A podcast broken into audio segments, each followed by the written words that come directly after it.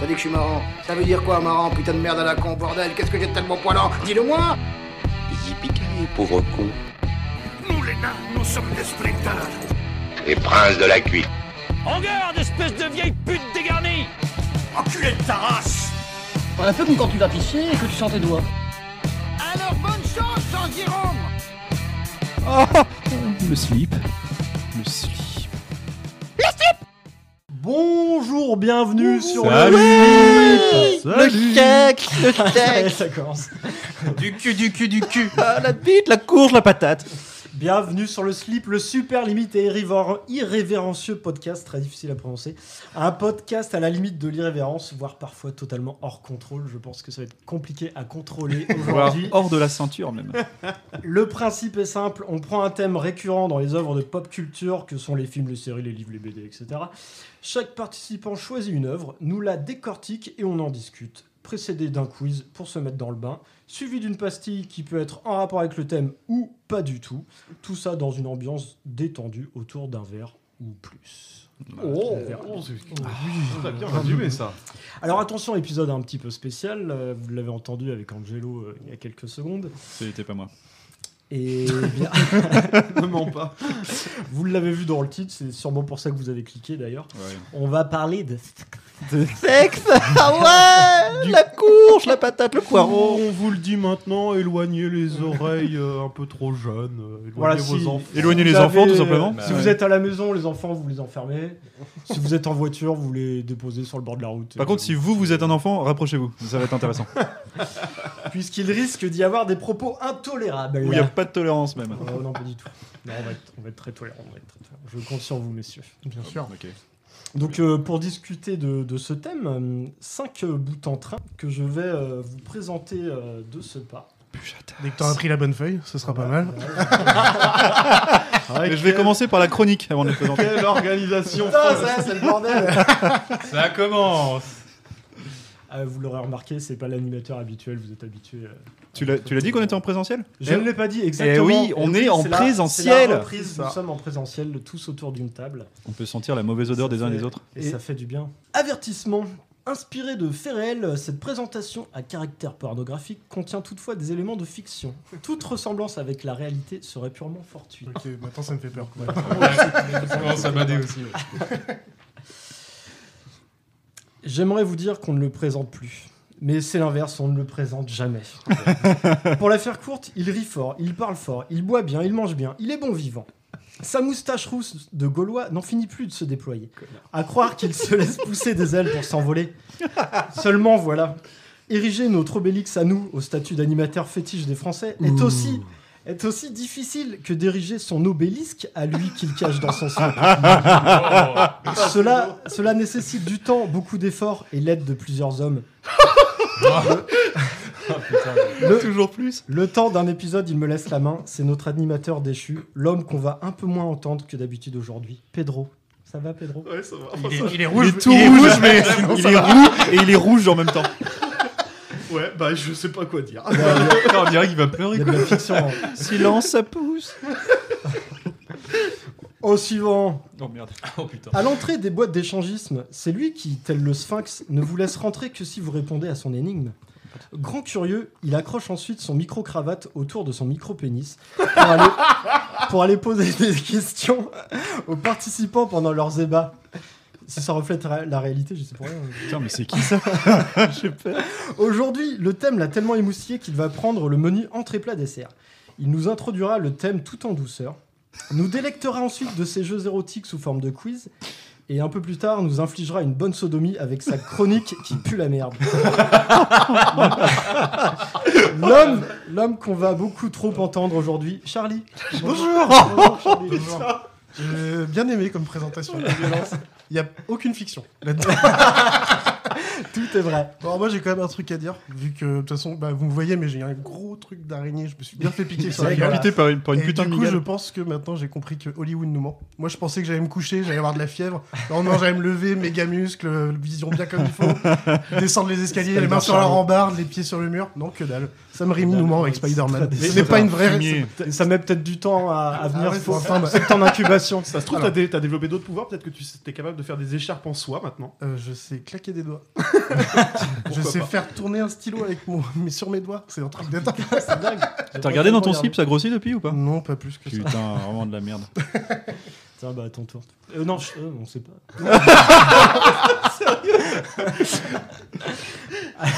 Devinez de qui je vais parler. Je me demande de qui ça va être. Son débit de parole n'a d'égal que ses performances sexuelles. En un éclair, il vous abreuve de connaissances et de semences sans demander votre consentement. En effet, sa prose est aussi prompte que ses coïts. Vous n'avez pas le temps de souffler que sans comprendre ce qui vient de vous arriver, c'est déjà fini. Dans le premier cas, vous aurez toutefois le sentiment d'avoir appris quelque chose, de préparer aux petits oignons, vous êtes bien rempli la cervelle. Dans le second, vous aurez juste la sensation d'avoir pris quelque chose dans l'oignon, de vous être fait remplir la timbale. L'homme qu'on voudrait moins souvent entendre, Angelo. Oh merde, putain. Putain, mais Angelo. Ouais, ça va, ça c'est beaucoup trop réel. Hein. Tu dis qu'il y a de la fiction, mais. Ouais, putain, c'est te- Ils sont pas censés le savoir. c'est de la réalité photographique, putain. bah ça va, ça va. Ah, il sait pas quoi répondre, tu Non, tu sais l'as calmé. Voilà, je sais plus quoi dire. Bon, Son bah, objectif, dernier. c'était de nous faire fermer nos gueules. euh. Non, il y a des compliments à chaque fois. D'accord. À chaque fois. Ah oui, À quel moment ils sont bien cachés. Vous, vous restez focus sur les. euh, C'est quand même l'épisode où j'ai l'impression qu'on est le plus bourré au début alors qu'on a rien bu. Rien. Juste le goût. Modeste, il n'aime pas étaler aux yeux de tous son talent de technicien et sa créativité qu'il a pourtant débordante. C'est en revanche avec beaucoup de fierté qu'il aime exhiber ses attributs sexuels terriblement imposants. Il est l'inventeur. Il est l'inventeur du dindon cyclope et nucléé. Ça. Qu'est-ce que c'est? Oui, vas-y. Définis, définis à l'auditeur. Une- je vais même vous donner la recette du dindon cyclope et nucléé. Vous prenez un beau fessier d'homme.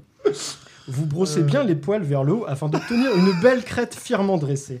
À l'opposé, vous laissez pendre les bourses en guise de caroncule. C'est le petit truc qui pour nous.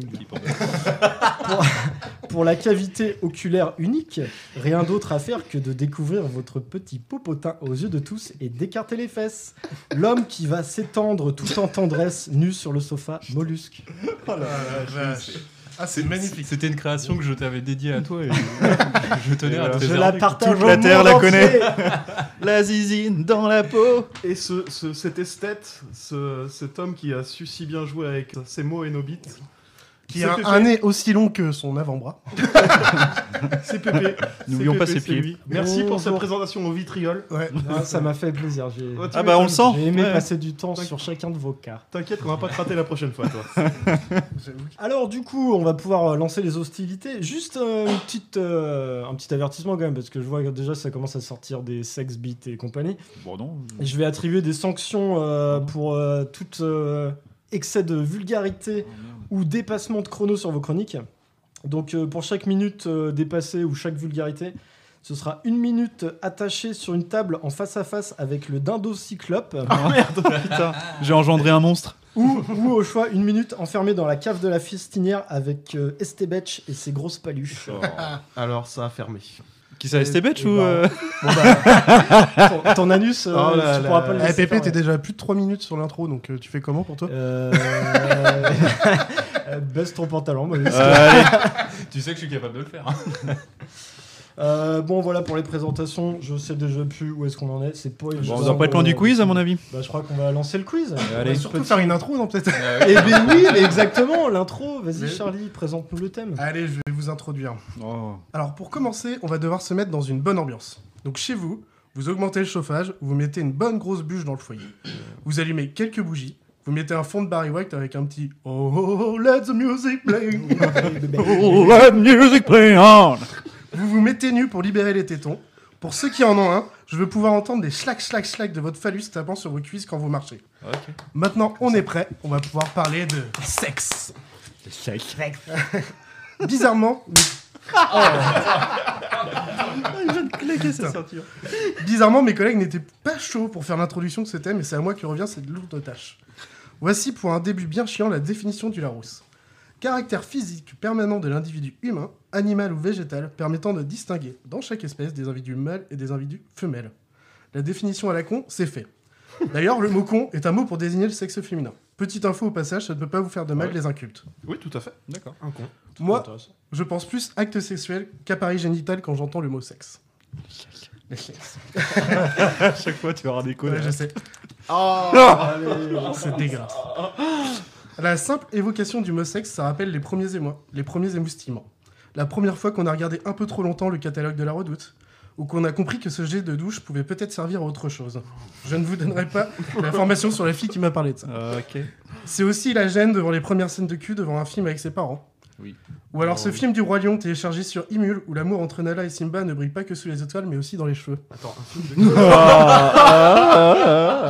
Ah putain. Et pour certaines et certains, plusieurs heures sur un site comme YouPorn, Pornhub, Xvideo, XNXX, UG's, Xhamster, Porn.com, RedTube, PornTube, connais LaRedoute.com, LobsterTube, La. Xmovies for You, VPorn, ForTube, Tubase, ou encore Dr Tuber. Liste non exhaustive. Complètement non exhaustive. Ouais. Le sexe, c'est la sensualité, les relations sexuelles, l'amour, mais ça peut aussi être le rire, la haine, l'orgasme, la rapidité, la joie, la déception, un effet de groupe, un moment solitaire, des souvenirs, des attentes, des espérances, une inspiration, et j'en passe. Tous ces sentiments, moments de vie marquants, font que le sexe est présent dans de nombreuses œuvres culturelles depuis des lustres et est une grande source d'inspiration pour beaucoup d'artistes. Les plus vieilles représentations érotiques sont des peintures ou des gravures dans des grottes du Paléolithique qui s'est terminé en 12 000 avant Jésus-Christ. D'ailleurs, je pense que Marie a dit à son fils qu'elle était vierge pour pas le choquer, le petit JC. Mais oui, mon petit gars, ta maman a fait du sexe. Comme les vôtres, messieurs. Ah non, pas la mienne. Ouais, Non, Ah, non, non, non. Ouais, c'est ça. Non, Des bébés éprouvettes. Mm. Que des bébés éprouvettes. Nos mamans ne baissent pas.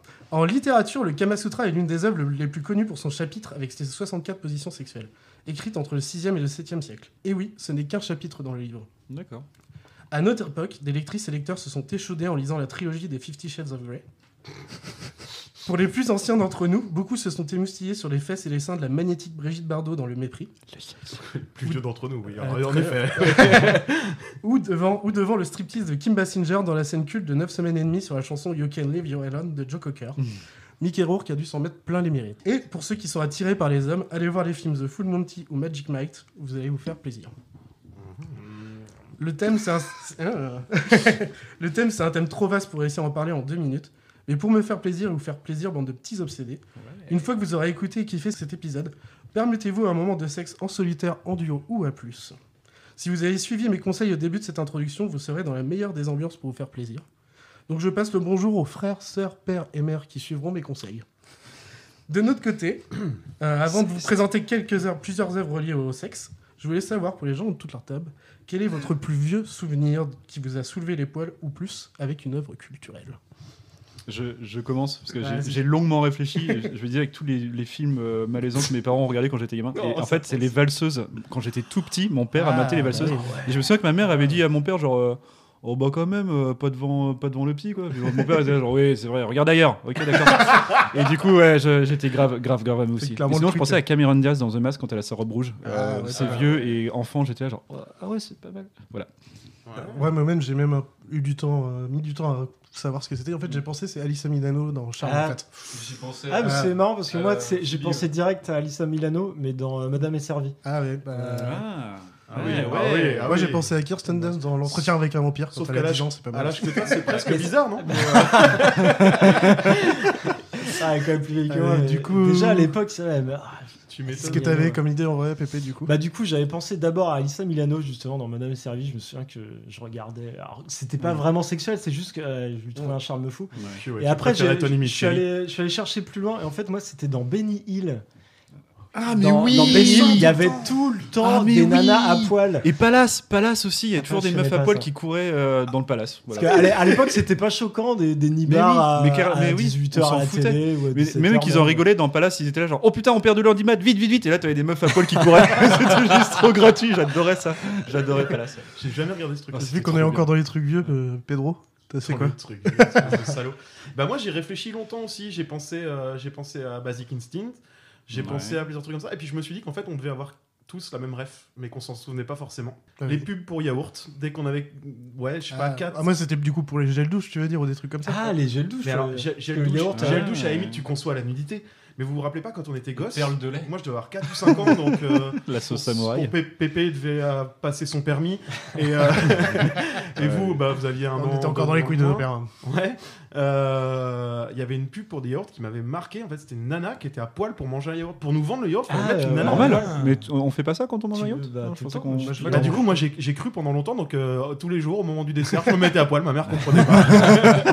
Ça a On se tous pour Danette Et du coup, Mollusque, toi. euh, Bah, j'avais pensé justement à Phoebe aussi dans Charmed, et puis bah évidemment euh, Bugs Bunny quand il se déguise en femme. Ah bah oui. Ah J'avais ouais. kiffé Ouais. Ah, mais un petit Betty hein. Boop ou alors dans Betty Roger Rabbit. aussi, ça. euh, Et oui, la meuf, euh, Oui, euh, euh, Robe Rouge. D'ailleurs, Cameron Diaz fait penser à ça dans Ah un oui, match. ouais, Comment ça, Bah, je pense qu'il y avait quelqu'un un peu là-dessus. Le Gremlins femme aussi. Ouais, était- pas mal. Non, en vrai, euh, je pense que c'est plus Buffy contre les vampires. Jessica euh, Rabbit. Jessica Rabbit. ouais. Ah, Buffy contre les vampires, bah oui, quand Mhm. même, bien sûr. Avec Willow aussi. Xena la guerrière aussi, mine de rien. Que de souvenirs. Non, moi, j'avais peur en qu'elle me casse la gueule. nostalgique. Ouais, mais cette poigne, ces muscles. ouais. Bien, merci Charlie pour cette introduction. Tu vas garder la parole parce Oui. que tu vas nous lancer sur un petit quiz pour, euh, pour nous chauffer un peu. Allez. Moi, je pense que la question, elle est vite répondue. C'est votre ultime bafouille? Alors aujourd'hui, pour le, ce quiz sexe, vous aurez chacun quatre questions ouvertes. Et en fait, si vous avez faux, vous avez une petite feuille, vous avez 4 NSF. Donc c'est des nuits sans folie, ça s'appelle. C'est un peu des VDM du cul. D'accord. Et en fait, si vous avez faux, vous devez la lire au micro, Oh merde. tout simplement. Très bien. On va commencer par Pépé, vu qu'il a l'animation. Voilà. Allez. Allez, Euh, en fait, le premier thème, donc, c'est sur art et littérature. Vous en aurez tous une là-dessus. D'après le Kama Sutra, quel objet est nécessaire pour effectuer la position du charmeur de serpent? Ah, il y a besoin d'objets dans le Kama Sutra. Des fois, ouais. Euh, une flûte à bec. Et non, c'est tout simplement Ali. ah, ah, bah oui, ouais, c'est- Ah, ça lit, oui, c'est bien. Et du coup, faut que tu lises une NSF. Ok, Pour alors. la première, hein, te fais pas chier, choisis pas. Il a un poil sur son. Enlève- Chauffer une meuf sur internet, être en face, time coquin avec elle, voir un mec passer derrière en caleçon et ne pas la sentir déranger le moins du monde, lui faire la remarque et entendre Ah non, c'est mon mec, il bande une fois sur 20, donc il n'a rien à dire, t'inquiète. Force à cet homme. Oh la vache. Vous avez vu, c'est sympa les NSF. Très sympa. Oh la vache. Question du coup pour Pedro, on va faire dans le sens. euh, Des Ah. Quelle série de livres a été écrite par Erika Leonard Mitchell? Monsieur- Euh, euh, J'en ai pas la moindre idée. Euh, Rien. Sentez un truc Moi, je peux. Trop long, trop long, vas-y. 50 nuances de graines 50 minutes. Ah. Donc tu vas nous lire une Mais NSF. c'est pas du cul ça Bah si, du cul, bah, bah si, les livres. Un, un- va tout petit peu plus que Twilight, Euh, mais juste un peu plus. Ouais. Allez, c'est dis-nous une NSF. Très bien. Ce soir, un pote m'a envoyé une vidéo porno amateur. Une vidéo avec pas mal de vues, dans laquelle ma copine était visiblement l'actrice principale. Le mot qu'il a mis m'a achevé. Il m'a fallu 5 bonnes minutes avant de me rendre compte que c'était elle. Désolé Ah, le bâtard. Question pour Angelo. Allez. Quelle peinture a été censurée par Facebook le 27, le 27 février 2011 Ah. en désactivant le compte de celui qui l'avait posté? La création du monde de Courbet. L'origine du monde. L'origine du monde, pardon. C'est zéro. C'est perdu. Merci. C'est validé, c'est validé. C'est perdu. C'est la question la plus facile et il a pas. Et Mollusque, qu'est-ce qu'un etchi? Ah, ça me parle ça. Ah oui, chi. euh, Ah, je peux tenter après? Ouais, bien sûr. C'est euh, c'est c'est, euh, un selfie euh, de ta schneck. Non, c'est Oh. en gros, en... vas-y, tu essayes. C'est c'est pas comme un, comme un haïku mais euh, japonais mais sur Non. le cul? Non, non, Non. c'est en fait, c'est- il y a les Eh, mangas, il y a du etchi et Tu du viens de créer hentai. un concept. En gros, le etchi, c'est le érotique et le hentai, c'est le porno, quoi. En. Ah, d'accord. Je savais Ok. pas. Très bien. En gros, pour aller simple. On va passer sur les sciences. euh, Ah, ah oui, euh, excuse-moi, il faut que tu lises ta NSF. Euh, hier, j'ai décidé d'accepter la sodomie avec mon copain car c'est son fantasme. J'avoue avoir été un peu surprise quand il m'a tendu un god de ceinture et qu'il s'est mis à quatre pattes en me lançant Enfonce-moi ça Attends deux petites secondes, excuse-moi, parce que là, hop, on sort une bouteille. J'ai amené un petit outil tout sympathique. Tiens, Ah, je vais te laisser lanceur. ouvrir. Je vais te laisser Ah, ouvrir la ça bouteille. fait des cris ou un truc comme ça? Non, pas du Ouais, tout. c'est marqué la CGT. Parce que c'est un, c'est un- C'est quoi J'entends pas. C'est qui chante la liste finale. C'est la lutte. Ah, putain, la vache. Toi, tu te sens trop revigoré avec ça Trop fier de ma connerie. Alors ça s'arrêtera à la fin de la chanson. Hein. Voilà, j'ai bien pourri le oh, truc. Non, non, on laisse ça. dans 10 secondes. Je laisse. Euh, ça pète un peu le rythme. Hein. Ça n'a rien à voir avec le sujet en plus. Rien. Non, non, mais j'ai reçu ça cette semaine, j'étais très content, donc euh, voilà. Et bah du coup, on va continuer ce quiz Euh, avec allez, les Charles. questions sciences. Allez-y. Pépé, qu'ont fait les réserves chinoises des pandas pour relancer leur libido? Euh, Qu'est-ce qu'ils ont fait aussi. aux pandas euh, C'était il y a 7-8 ans, je crois, à peu près. Oh, c'est peut-être même moins vieux que ça, non? Non, non, j'avais, quand j'ai vérifié Ouais. l'info, euh, c'est un truc comme ça. Ah, on vieillit. On ah, vieillit, Ils ont pas compte. utilisé Ouais, des phéromones? Non, ils leur ont montré des pornos de pandas. C'est ça. Et ça a J'avais marché. aussi Ça ça. m'a fait Oh, c'est bon. rire. Ouais. Ça, c'est Un bon. petit ça. NSF, euh, s'il te plaît. euh, Allez. Ma belle-mère a la tête ailleurs et a embouti ma voiture en se garant. Quand je sors pour constater les dégâts, et l'air un peu dépité, forcément, elle me sort. Oh, ça va, tu vas pas en faire un scandale, toi tu déboîtes bien l'arrière de ma fille. Hein. je me suis étouffé. Oh la, vache, vache, la la violence. violence, c'est clair. Euh, mon cher Pedro, cite-moi une des quatre étapes d'un cycle sexuel. D'un quoi? D'un cycle sexuel. Ça fait Allez, longtemps. les préliminaires. Eh ben non, c'est pas bon. Oh, fait chier. Ouais, il a même pas pensé à l'orgasme, faut croire que ça doit pas arriver souvent. Euh, T'en entendras si, pas non, parler. euh, oui, Je vais commencer par le début surtout, mais euh, non, ça Euh, en fait pas partie. En vrai, si ça compte. Parce que c'est naissance de l'excitation, je te l'accepte. Bah ouais, Ouais, c'est ah clair. ouais, Oui, bah, c'est ça. Naissance de ça. l'excitation, se prévient. Allez, Pedro Euh, 1. Angelo, Oui. en moyenne, au repos et gland compris. Ok. Combien mesure un clitoris en centimètres? Ah merde, un Ah, tu clito. trouvais que ça allait être une tub, hein. Ouais, ouais. Alors, euh, les- un clito en moyenne, c'est ça? Ouais, en centimètres. Putain, aucune idée quoi. Une dizaine de centimètres. Et bah c'est entre 9 et 11, t'es pile. Oh Et du coup, euh, monsieur Mollusque, normalement tu devrais l'avoir, j'espère. Qu'est-ce que le priapisme? Euh, c'est le fait euh, d'être en érection en permanence et de pas pour le contrôle. Ouais. Pour Oh vache. ça compte le priapisme au bout de 4 heures d'érection. Oh, c'est pas Ah, drôle ça. Non, Et ça fait mal. même dangereux. bah ouais, chiant, c'est Ça fait Ah, Ça doit, même fatigué en plus. Ouais, euh, Tu peux pas te concentrer. Ah ouais, ouais. Attention, on continue. Guinness des records. Ok. Ok. PP. Allez. À 2 cm près. De combien est la longueur du plus grand pénis enregistré? À 2 cm près, Ouais. le plus grand pénis du monde? Ah, ça doit être monstrueux. un tuteur d'arbre. Attends, je, je prends une Pénis règle et je vais mesurer ma bite. Ah, ah, ah, ah, Ah. Et voilà, la blague de trop. C'est en érection. Ah, oui, en érection. Ah, en érection. Allez, je dirais 30, euh, 35 cm. Et bah c'est pas mal parce que c'est 34. Oh, tiens, Ouais, Ah bah, j'aurais dit- J'aurais dit plus, vraiment. Et bah c'est déjà pas mal. Oui, c'est déjà pas mal. hein. Déjà un beau. Mon euh, cher, un bel euh, objet. mon Un cher beau Pedro, chibre. à 25 près, quel est le record établi du nombre de personnes participant à une orgie? Oh, à 25 près Le chèque. Euh, je sais que, alors je sais que je, je vais revenir encore sur le Japon, mais je sais que les Japonais c'est au Japon, ouais. organisent des trucs de malade ah, Le record vient du Japon. Alors à, 20 à 25 près, je dirais 500. Et bah c'est exactement ça. Oh, ça- oh, putain. 250 gars, 250 meufs. Ouais, ouais, ça Wow. m'étonne pas du Oh, tout. le bordel. Alors euh, Angelo, à 5 près, combien d'enfants a eu la femme la plus féconde au monde jamais enregistrée? Ah, je crois que je le savais celui-là en plus. Quand on dit à 5 près pour le nombre d'enfants, tu te dis que c'est... Ouais, ouais. ouais, ouais, ouais, c'est assez ouf. ouais. Putain, j'ai envie de dire une vingtaine. Ok, bah alors pas du tout, 69. La vache 16 paires de jumeaux, 7 triplés Oh, et 4 la quadruplés. vache Putain, mais son clito, ça doit être une autoroute quoi. Ah, la machine à faire des Tu gosses. vas, quoi. tu vas nous lire une petite NSF, Angelo. Le truc, c'est géré par Coffee Route à la fin. voilà. Hier soir, ma copine m'a dit qu'elle se sentait d'humeur cochonne. Je m'attendais pas à ce qu'elle me pète dessus. Ça, je l'ai mis de côté, je me disais que ça allait bien marcher pour vous. Ouais. Euh, à 5 près, mon cher mollusque, quel est le record d'orgasme pour une femme enregistrée en une heure? À 5 près? Ouais. Euh, Oh, la machine en euh, une heure. Putain, Allez, 17. T'es fou, toi. 134. What? Mais genre plus que Attends. une par minute? Pour un homme, ça a été 16 le record maximum, et pour une femme, 16, 134. mais, mais- Mais en, moins d'une minute, ça Mais- fait en moyenne combien Avec d'orgasmes? les orgasmes multiples, oui, ça se Ah, mais t'éjacules de la poudre. Non, Ah. c'est- bah déjà, oui, pour un mec, 16, 16 fois. 16, ouais. bah oui. Par contre, t'es totalement déshydraté, après t'es une éponge sèche. quoi. C'est Enfin, t'es- NSF, mon cher mollusque. Alors, mon copain a découvert un jeu trop drôle. Chaque fois qu'on a fini de faire l'amour sous la douche, il appuie sur mon bas-ventre en criant Distributeur de savon Je suis fatigué. Elle est bonne celle-là. Allez, les 4 dernières questions cinéma. Allez. Mon cher Pépé, dans quel film euh, Meg Ryan simule un orgasme dans un restaurant? Ah bah oui. Alors, euh, Meg Ryan. euh, Je revois la scène. mais je- Tout le monde la connaît cette scène, mais c'est dans quel film Ah, ok. J'ai j'ai du mal à... Personne là Non, je l'ai Non, pas. j'ai du Je mal l'ai vu il y a pas longtemps. C'était, c'est dans quand Harry rencontre Sally. Ah, Ah. Ouais, NSF, mon cher Pépé. Limite. Elle lui, elle, lui, elle lui fait comprendre que les femmes peuvent simuler. Ouais, Lui, c'est il- ça, ouais, ouais. c'est ça, ouais, ouais. L'autre jour, à la fin d'une belle levrette, j'ai mis deux petites tapes sur le cul de ma femme, comme au chien quand il obéit bien. Vu la gifle Oh que la je me suis pris, je pense qu'elle l'a remarqué. Ah, c'était bien. C'est bien.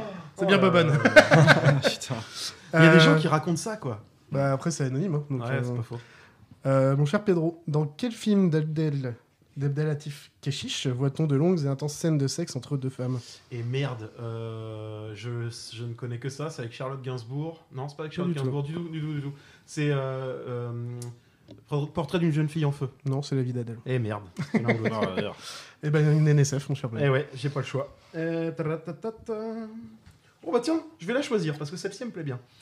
La semaine dernière, mon copain s'est trompé de trou en glissant et j'ai eu du mal à marcher pendant deux jours.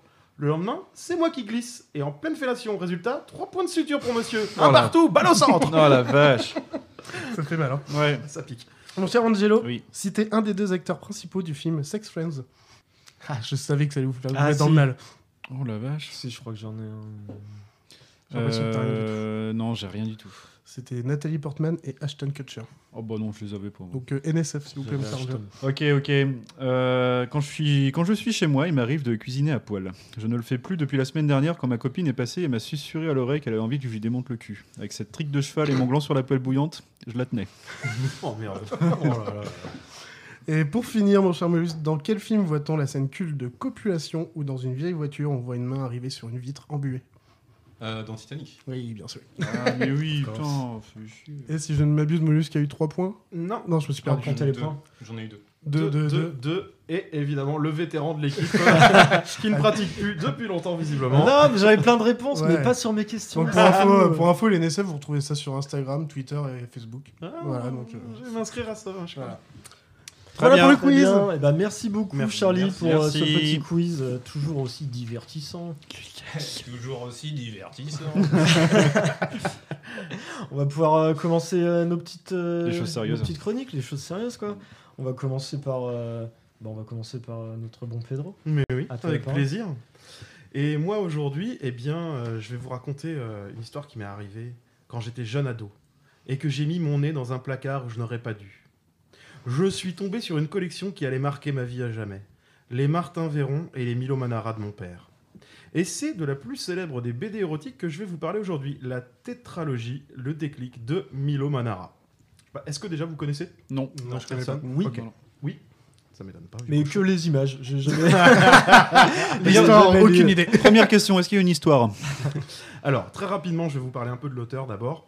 Milo Manara euh, a grandi dans une petite ville italienne proche de la frontière autrichienne et c'est chez le sculpteur espagnol Berrocal qu'il découvre la bande dessinée à travers Barbarella de Jean-Claude Ah, Forest en 67. oui. Je sais que ça te parlerait. ça. Ouais. Euh, ses premières planches professionnelles sont des récits érotiques ou des fumetti porno. Alors fumetti, c'est une petite BD euh, cheap en fait, c'est l'équivalent d'un euh, d'un manga par exemple. Qui sont vendus dans les kiosques en Italie. c'est euh, ça, Ça veut dire bande dessinée en général en italien. c'est ça, ouais. ouais. Euh, et donc ça date de 68, donc juste après sa découverte de Barbarella. Elle lui permet de financer ses études d'architecture à Venise. Il ne deviendra jamais architecte, mais sa carrière de dessi- de dessinateur était lancée. Et entre 74 et 78, il écrit et dessine plusieurs œuvres majeures pour Casterman, euh, ou encore pour Larousse pour ses collections historiques. Donc vous voyez, on n'était pas dans le, dans cul, le cul, le cul. Les rôles principaux, les rôles principaux pardon, de ces œuvres prennent corps dans des personnages de, femmes, de jeunes femmes téméraires, sans pudeur ni inhibition, défiant la morale. Néanmoins, ces publications n'épousent le registre érotique qu'à partir de son œuvre culte Le Déclic. Donc voilà, ce que je vous disais tout à l'heure, en quatre volumes, euh, paru entre 84 et 2001. Et qui était à l'origine euh, composé comme une farce sans prétention, destinée à faire rougir les moralistes. C'était pas, euh, il voulait pas faire absolument euh, du, registre pornographique. Quoi. Mhm. Euh, son style ne le quittera plus, même si dans les années 90, sa façon de représenter les pratiques sexuelles ainsi que les femmes, un tout petit peu stéréotypée, euh, se trouva assez rapidement démodé, d'un coup d'un seul. Mais il n'a pas changé de, de style pour autant. Et d'abord boudé, Manora s'imposera comme l'un des maîtres du genre, fréquentant et travaillant tour à tour avec Hugo Pratt, Mobius ou encore Crépax. Ouais, d'ailleurs, je t'ai ramené, monde. je t'ai ramené, euh, ramené un truc qui te plaît. Alors moi j'ai relu sa chronique, j'ai fait oh t'as mis juste un petit message pour que Molus te suce. Clairement. Hugo Pratt. Passionné d'art, euh, le créateur rendra également hommage au cinéma en réinventant l'univers de la Dolce Vita de Fellini en collaboration avec le réalisateur lui-même, mais également à la peinture avec une bande dessinée biographique sur le Caravage ou des reproductions des tableaux de Klimt. C'est Ah pas ouais. rien quand même, quoi, le, le type. Euh, donc maintenant, on va, parler un peu plus précisément du déclic. Manara, avec le déclic, produit le best-seller érotique ultime des années 80. Près d'un million d'albums vendus pour les 4 tomes. L'idée est apparue à Manara en 83, alors qu'il travaillait pour un magazine italien, euh, sorte de pendant de Playboy, s'appelait euh, Playmen. Voilà. L'auteur se souvient, il y avait au journal un type un peu bossu, assez laid pour tout dire, qui était toujours entouré de jolies filles. Je me demandais bien comment il pouvait faire. En rentrant, j'ai ouvert la porte de chez moi avec une télécommande, et voilà.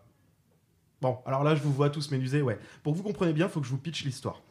Alors, dans le premier tome, Claudia Cristiani est une bourgeoise coincée aux formes splendides.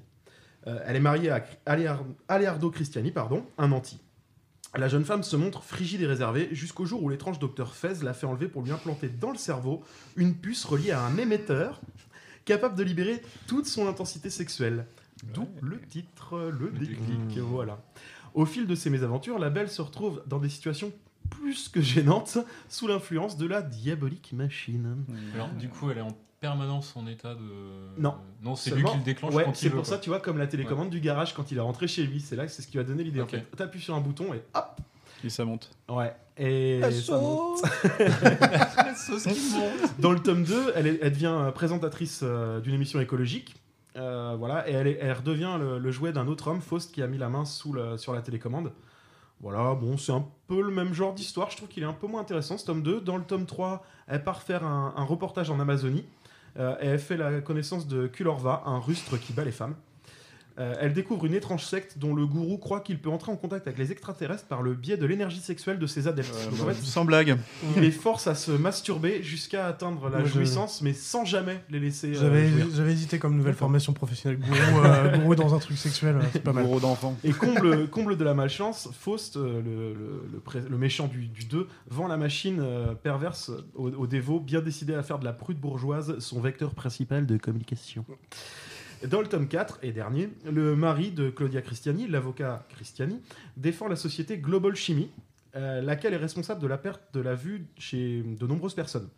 Et euh, au nombre euh, des victimes figure un scientifique renommé, le professeur Borale- Boralevi.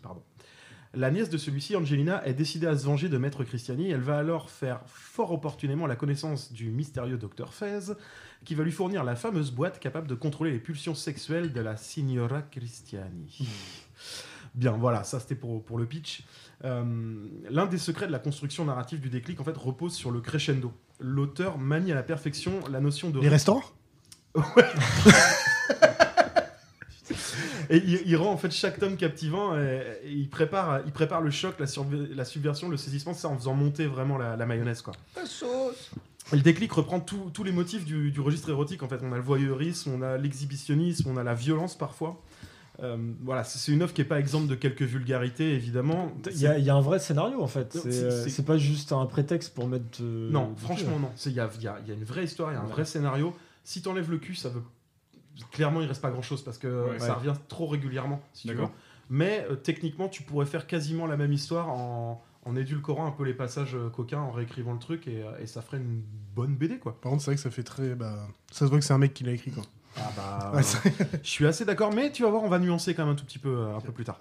Euh, on y découvre le, le pouvoir suprême du langage sur la représentation imagée. Clairement, en fait, euh, tu peux, tu, tu- tu peux fermer les yeux. Je te montre pas les images, juste je te, je te- je vais, je vais te donner le texte et, euh, et normalement tu dois Ah, pouvoir te c'est faire. très suggestif, déjà, Ouais, ouais. Alors pas tout, pas tout. Il y a des, il y a des, il y a des endroits où clairement faut le dessin, mais il y a des, il y a des pages entières où euh, rien que rien que les dialogues te permettent d'imaginer des scènes en fait. D'ailleurs, il y a des scènes qui sont juste dialoguées. Et c'est ça le meilleur, quand on laisse la- l'imagination Ouais. en fait s'emballer. Complètement. Je suis assez d'accord. Ouais. Mm. Ouais, ouais. Et pour ça, il est, il est plutôt fort, euh, Manara.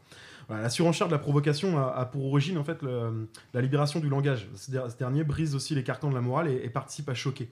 Mm. Euh, le, le- le contraste est d'autant plus frappant que le, dessin de Manara est fait de douceur. Euh, je sais pas si vous, pour ceux qui, qui ont déjà vu passer les dessins, euh, notamment Mm. toi, Pépé, tu vois, c'est quand même tout en rondeur, en finesse. Alors beaucoup de rondeur. Voilà, il il fait des, des personnages féminins qui se distinguent par leur grande, grande beauté, des traits purs, fins, des apparences très fraîches, très juvéniles. Ouais.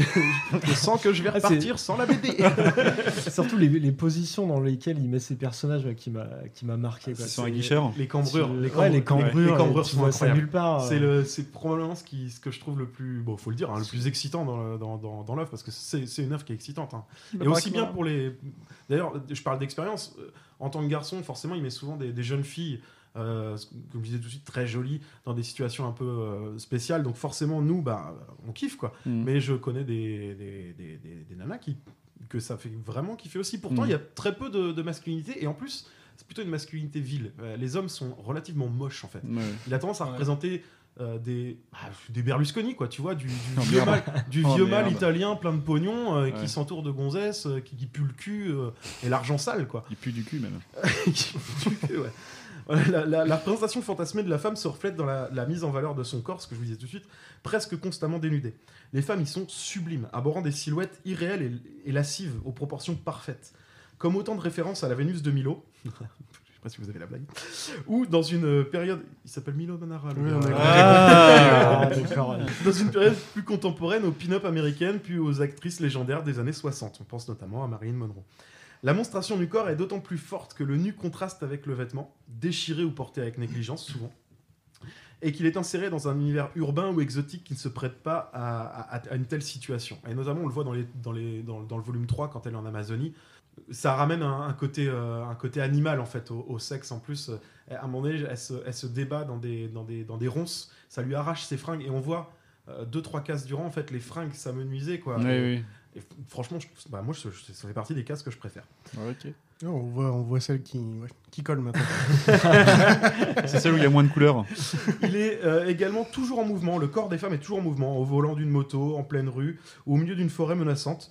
Le corps de la femme est mis en danger, ce qui ne fait que souligner sa témérité, mais aussi la confiance de son, en son incroyable force, en sa résilience. Tu vois, pour contrebalancer un peu ce que tu disais tout à l'heure, Charlie, il fait quand même des femmes fortes. J'ai presque fini, euh, Pépé. Je vois que tu, me, tu vas me mettre un blâme dans pas longtemps. Femme Non, forte, c'est-à-dire voluptueuse ou ça euh, femme forte en caractère, du coup Il l'avait fait discrètement en disant il te reste une minute et voilà. non, non, non, for- forte en termes de caractère. Oui, c'est ça. Ah ouais, non, non, c'est. Ouais. Tous les dessins jouent habilement sur la- le contraste entre le masculin et le féminin. Ce que je vous disais tout à l'heure, je vous l'ai déjà plus ou moins expliqué, donc je vais pas trop revenir dessus, mais il fait des hommes très moches et des femmes très belles. Mhm. Et euh, voilà, des, des- des hommes qui sont souvent ternes, pervers, violents, voilà, qui méritent pas les femmes qui les, ac- qui, qui les accompagnent ou qui les entourent. Ces, ces derniers, d'ailleurs, les hommes vont se soulever, les femmes, pardon, excusez-moi, vont se soulever contre ces hommes et à travers eux contre la morale réproba- réprobatrice pardon, Républicaine qui corsette la femme et la cantonne à des rôles subalternes en société. Par le même temps, la, la- la boîte magique, la, la boîte magique du déclic donc rétablit le rapport de force, donnant l'illusion d'un contrôle par le masculin. Voilà, le manichéisme est savamment cultivé et frôle l'ironie, voire la parodie, tant il est parfois exagéré. En conclusion, messieurs, ce qui est hard chez Manara, c'est le propos. L'auteur s'en explique. Ce qui m'intéresse, c'est la transgression, l'exhibition dans l'espace public. D'ailleurs, je peux dire que dans toute ma carrière, je n'ai jamais représenté un couple en train de baiser dans un lit. Et j'ai cherché, j'ai cherché, et c'est vrai. Mhm. Alors, il s'est censuré. euh, sur les huit premières pages du déclic, c'est ré- c'est reparu plusieurs années plus tard. Qu'il parce n'a qu'il y avait- jamais montré la position du charmeur de serpent. non, jamais, exactement. il s'est censuré, il a enlevé, euh, il a enlevé 8 pages où il y avait un passage dans un lit, et en fait, sur toute son œuvre, et ça représente quand même quelques BD, hein, je vous laisserai regarder, euh, il n'y a, pas- il y a jamais de scène de baisse dans un lit. Très bien. Voilà. Et euh, en, en revanche, il prend un malin plaisir à mettre en scène Madame Tout le Monde. Euh, femme de classe moyenne ou petite bourgeoise comme, euh, comme, Christi- comme Christiana, Christiani pardon, dans, le, dans le déclic. Et il le revendique d'ailleurs. Mes histoires mettent en scène des femmes de classe moyenne. Pourquoi? Parce que je trouve excitant, politiquement parlant, de les placer dans des positions salaces. Mhm. Bon, il donne pas plus d'explications que ça. Pourquoi elle plus que d'autres, je ne sais pas. C'est son, son délire à lui. il c'est ça. Ouais, c'est ça, Mhm. c'est sa licence quoi. D'ailleurs, il représente peu le sexe des hommes, ce qui est vrai. Ouais, c'est, il présente très peu le sexe des hommes. D'ailleurs, le, le sexe de la femme, il y a quelques gros plans, mais on voit quand même plus souvent des positions que des sexes en gros plans. Ouais. Euh, voilà. Son leitmotiv, c'est c'est le dessin qui doit être au service de la lisibilité narrative. Il dira même le meilleur compliment qu'on puisse me faire, c'est lorsqu'on me dit comprendre l'histoire avec des dessins sans avoir recours au texte. Eh ben ça marche, mon vieux Milo, ça marche très bien même. Faut concevoir l'œuvre de Manara comme une ode à l'idéal féminin. Si les créatures de rêve pensées par l'auteur sont magnifiées pour leur beauté, leur grâce et leur liberté, elles prennent, elles parviennent, excusez-moi, toujours à rompre les codes et le rapport de domination aux hommes qui les entourent. Puissent des générations entières de jeunes gens découvrant leur corps continuer de coller les pages des œuvres du maestro. Très bien. Et euh, je voulais revenir sur un point que tu as abordé tout à l'heure. Tu disais que son œuvre avait un peu vieilli à un moment donné. Qu'est-ce qui a fait ça En fait, c'est du trait? puritanisme Non, c'est, euh, pas le tellement. dessin- en fait, dessin qui était non, plus à la mode, quoi. Ouais, en fait, c'est parce qu'il y, Ah, nou- le dessin il y a une nouvelle génération qui est arrivée et qui a poussé le curseur, euh, qui a poussé les D'accord, quotas ok, au max. Lui, il était beaucoup dans la, dans la suggestion. C'était cochon, c'était cul, Mm. c'était tout ce que tu voulais, mais euh, c'était pas Ardos, tu vois, comme, je, Mm. comme je l'explique Oui, sur le non, sur j'ai l'impression que tu disais ça dans un sens où c'était euh, euh, une, une évolution sociétale qui avait fait que ça avait un peu expiré son truc. quoi. Plus Mais, ou moins euh, en fait. Et non, du en coup, fait, c'est plus dans le graphisme. Oui, oui et non, c'est-à-dire que les auteurs, de- des auteurs plus jeunes ont proposé des trucs plus hard et les gens ont demandé des trucs plus hard. Oui, Voilà. Ok, ouais. Oui, oui, d'accord, très bien. Euh, Malgré tout, c'est lui qu'on retient euh, plus que ceux qui sont arrivés après. Bah, c'est l'initiateur, on va dire, peut-être du truc. alors pas vraiment parce que par exemple si tu si tu regardes Mobius faisait déjà un petit peu de C'est lui qui l'a Je vraiment savais pas que popularisé. avait Ouais, fait des trucs comme Mobius, ça. Il a quand même plutôt resté dans le registre SF en général, même s'il y avait un peu de cul. Ouais, d'ailleurs, alors je- un truc que j'ai retiré de ma chronique parce qu'elle était un petit peu longue, mais euh, on l'appelait euh, Manara euh, à ses débuts le Mobius de supermarché. Et euh, Ah lui, ouais euh, lui qui fait. Ah. D'accord. Ah, Ah ça, oui, ça Je trouve que c'est là. pas très flatteur. hein. Non, mais lui Non, s'en c'est- foutait parce qu'il trouvait que finalement c'était pas c'était pas trop dé- dénaturant. C'est-à-dire qu'en fait, il avait un rythme d'écriture qui était un peu plus soutenu que les autres et des gens comme Mobius ou, ou d'autres hein, euh, qui l'ont précédé peu- de peu, mais qui l'ont précédé euh, faisaient des choses peut-être un peu moins. euh, Bah, ils avaient leur rythme de création déjà. Ouais, donc, puis ils euh, intégraient, du, ils intégraient du cul, mais dans des histoires plus complètes. ouais. Manara, euh, si t'enlèves le cul, ce que je vous disais tout à l'heure, il reste quand même pas grand chose. Moi, moi j'associais pas le cul à Moebius, enfin je savais pas qu'il faisait des trucs comme Non, ça. c'est parce que c'est pas, c'est pas très prégnant dans son œuvre. Voilà, c'est quelque chose qui était, euh, qui était, qui était plus, plus, plus soluble. Enfin, c'était Ouais. plus dissolu dans son, dans son œuvre. ouais. Ouais. Tu l'as ramené, euh, la BD Mais elle est juste derrière, oui, voilà. Alors, serez gentil, vous mettez des gants. Si les pages sont pas collées, je veux bien te l'emprunter. Les Il y, a pages sont, des- il y a des taches. les pages sont pas Ouais, collées. ouais, et puis, non mais vraiment, vraiment, c'est bien, bien, bien taché là. Par... Ouais, C'est un dégât des eaux chez moi. ça. bien sûr. Bah, putain, le dégât des eaux, il est une quand même. vraie, et une vraie fontaine. Il est précis le dégât Non. des eaux quand même sur la reliure. Pour être honnête avec vous, la ça c'est mon intégrale qu'on m'a offert il y, a, il y a quelques années, qu'une de mes ex m'a offert il y a quelques années. Ah, ça, c'est l'intégrale. Ah oui, je pensais que c'était plus gros. Ouais, non, Et du coup, elle c'est s'est frottée contre le coin du livre. Mais moi, ces volumes, je les ai découverts, je dois avoir 11 ou 12 ans dans, dans le, dans le fameux placard que j'aurais pas dû ouvrir là. euh, Et mon père avait, euh, lui, les, les tomes euh, en- individuel. Si. Moi, Elle est fétisée là. Allez, hop, Voilà. voilà. Tac. Merci beaucoup de m'avoir écouté. euh, de rien, merci Pedro pour euh, Et oui, je l'ai, je l'ai pas souligné, mais euh, je l'ai pas souligné, mais euh, donc c'est un des, c'est un de mes premiers rapports à la BD en fait. C'est-à-dire que c'est un des premiers rapports à, à la BD érotique, mais c'est également un de mes premiers rapports à la BD tout court. Avec Tintin. Ah, je suis passé- dans la BD Ouais, avec moi, je suis passé de. RG à, Ah, ouais. je suis passé de RG à Manara quoi. D'une fusée à l'autre. Parfait. Très belles images. Oui, c'est c'est très bien, j'aime. Très bien, bah merci beaucoup Pedro. On va passer sur un tout autre registre, euh, toujours euh, sur, sur le même thème. C'est Mollusque qui va nous présenter un film euh, que je n'ai pas vu. Et oui, oui, un, un tout autre registre, puisque c'est un film qui m'a euh, qui m'a convaincu d'investir dans une cage pénienne. Putain. Euh, donc il s'agit de L'Empire des Sens, ou Aino Corrida en japonais, puisque c'est un film japonais. Euh, la traduction japonaise euh, du titre, c'est plutôt La Corrida de l'amour. D'accord. Voilà. Rien à voir avec l'Empire des Sens, du coup. Bah euh, non, pas du coup, non, non, je crois que ça fait écho. euh, le titre français fait écho à une autre, un bouquin, un truc comme ça. D'accord. Ça, ça trahit un petit peu l'intention du réalisateur, ce qui est un peu dommage. Mm. Donc je vais spoiler comme un euh, porc. euh, le film date de 76. Si vous l'avez pas vu, il y a prescription. euh, Si, si, Niquez-vous. euh, je l'ai vu et je, je regrette d'avoir toujours les images des après bières, toutes ces euh, années. Je finis de les ouvrir euh, avant que tu te lances. Je me, je permets une, une, euh, Ouais, vas-y. une reco toute personnelle. Si vous ne l'avez pas vu et que vous avez peur que la chronique vous en dise trop, un petit conseil. Écoutez quand même la chronique et vous verrez après si vous avez vraiment envie de le voir ou pas. Euh, Coupez pas en disant je vais aller voir le film. Alors c'était la reco que je voulais faire à la fin pour Oh, le pardon. coup, euh, mais oui, euh, y allez pas, je vous jetez pas à l'eau comme ça. Non, il faut oui. s'informer un petit peu avant de le regarder. Non, ce que je voulais dire, c'est coupez, Euh. pas le, coupez pas le podcast en vous disant bah, je veux voir le film avant d'écouter la chronique. Quoi. La chronique va peut-être vous dégoûter du film, c'est ça que. Euh, Oui, dans dans l'autre sens, donc tu voulais dire. Désolé. ouais. Bref, enfin, euh, oui, oui, si on veut. Euh, bref, donc c'est un film qui a été réalisé par Nagisa Oshima, je sais pas si je le prononce bien, et donc c'est un film euh, réalisé par un japonais avec une production euh, partiellement française derrière, ce qui a permis aussi au film de sortir puisqu'il est assez dérangeant. Ça va, Euh, ça. Donc euh, je vais vous faire un petit synopsis. Allez, Donc, vas-y. euh, L'histoire prend place en 1936 au Japon. Retenez la date, elle est importante. Donc Sada, une ancienne prostituée, est nouvellement servante dans la, mais- dans la maison de Kichizo et de sa femme, son maître donc. Donc Sada et Kichizo vont tomber amoureux l'un de l'autre. Il va alors lui acheter une, une autre, une seconde maison afin de donner libre cours à leurs nombreux et intenses ébats. Mhm. Euh, et surtout, loin du regard de la femme officielle de Kichizo. Mm.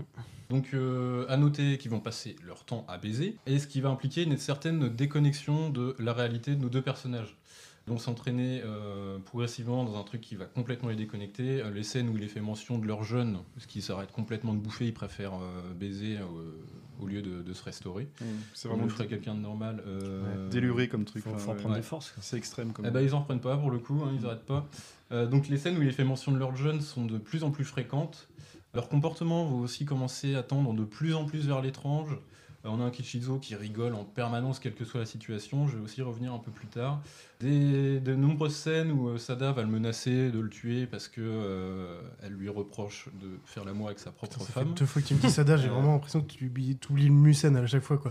C'est vraiment, j'ai bugué. Musen. En plus, ça marche bien, Ah. qui veut le tuer et tout. Ah merde, merde, merde. J'ai toujours, je Euh, bug. elle, elle menace également de lui sectionner le, le sexe. Ça va bien Oui, quand même. puisque- Je m'en souviens de elle- pour, ça. pour ne pouvoir le- ne garder euh, son pénis que pour elle. Ah bah oui. Oui. C'est trop con. Tout à fait logique. hein. Mais elle est très Euh, flippante. hein. Et, euh, Et il y a un moment où du coup ils sont en train quand même un petit peu de manger, mais euh, pas de, pas de n'importe quelle façon. Un petit 7-up et puis c'est parti quoi. Non, c'est pas en 7 up Allez, pour le Vas-y, coup. vas-y, raconte. Euh, du coup, alors, euh, elle- on la voit un petit peu se frotter euh, l'entrejambe avec ses Ah, baguettes, et puis dérange. elle lui fout un champignon dans la bouche. Ah, Alors, c'est un champignon euh, comestible, hein, mais qui vient de se frotter sur euh, les Ah oui, d'accord, putain. Putain, Euh, mal compris. non, mais en gros, c'est vraiment toutes ces scènes-là là, qui montrent vraiment une Ouais, déconnexion où elle va lui faire bouffer, il va être surpris, quoi. Et puis il lui dit Bah non, mais on doit vraiment consommer notre amour. euh. Donc, euh, il, est, Voilà, il- voilà. il est content, il bouffe le champignon, il fait Hum, C'est délicieux. Tiens, j'ai envie d'un œuf. Alors il prend un œuf dur, puis. Il lui refile euh, dans le vagin. Mm. C'est la scène qui m'a fait rire du film. C'est la seule scène qui m'a fait rire, on va dire. Euh, Les autres t'étais pa- pas bien. parce que du coup, elle, elle commence à paniquer avec son œuf dans la chatte, quoi. Elle- Mais comment veux-tu que je le retire, machin? Bah, faut, que tu, faut, que tu, faut que tu fasses comme les poules. Donc, euh, donc, elle se met comme as, à quatre pattes, euh, en, en poule. Accroupie, euh, plutôt, ouais. en, cou- en, cou- en poule, et puis elle, elle essaye de faire sortir l'œuf. Est-ce qu'elle fait le bruit de la poule? Je suis pas bien. Non, elle fait pas le bruit de la Parce poule. que vu qu'ils sont un peu dans n'importe nawak, elle aurait pu aller. Tiens, je pensais que t'allais me chanter euh, Fais la poule, fais la poule Sérieux Bébé Charlie. Bébé Charlie. Bon, euh, donc ça c'est pour la scène rigolote du film. Ouais, bof. Euh, moi je le trouvais drôle. Bah, C'est-à-dire que je pense que ça, t'as un, t'as un besoin de décompression. moment Oui, c'est ça. Ouais, je- c'est le t'as- moment où t'as t'as besoin de besoin. second J'ai degré. pensé- je pense Ouais. que je me suis euh, marré justement aussi Déconnecté, parce que, euh, ouais. parce que la tension montait quand C'est même. ça, ouais. Euh, J'étais pas forcément très bien dans ce film-là. Mm. Euh, pour appuyer aussi l'effet de déconnexion, j'avais noté euh, bah, l'effet historique, hein, parce que finalement, on est, le Japon n'est pas en- encore engagé dans la Seconde Guerre mondiale, mais ils sont bien en guerre contre la Chine à ce moment-là.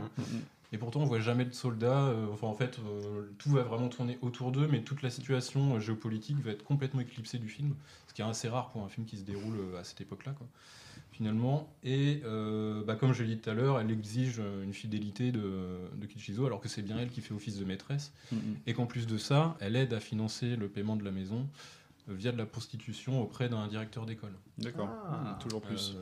Non, mais c'est bien, elle participe aux, aux frais de. Ouais, ouais, ouais. Elle contribue à l'économie de l'État. On peut le voir comme ça. Elle est présente. Elle est Euh, présente. donc, enfin, voilà, c'est toutes les incohérences que j'ai pu noter dans le comportement des personnages, qui est Mm. voulu évidemment.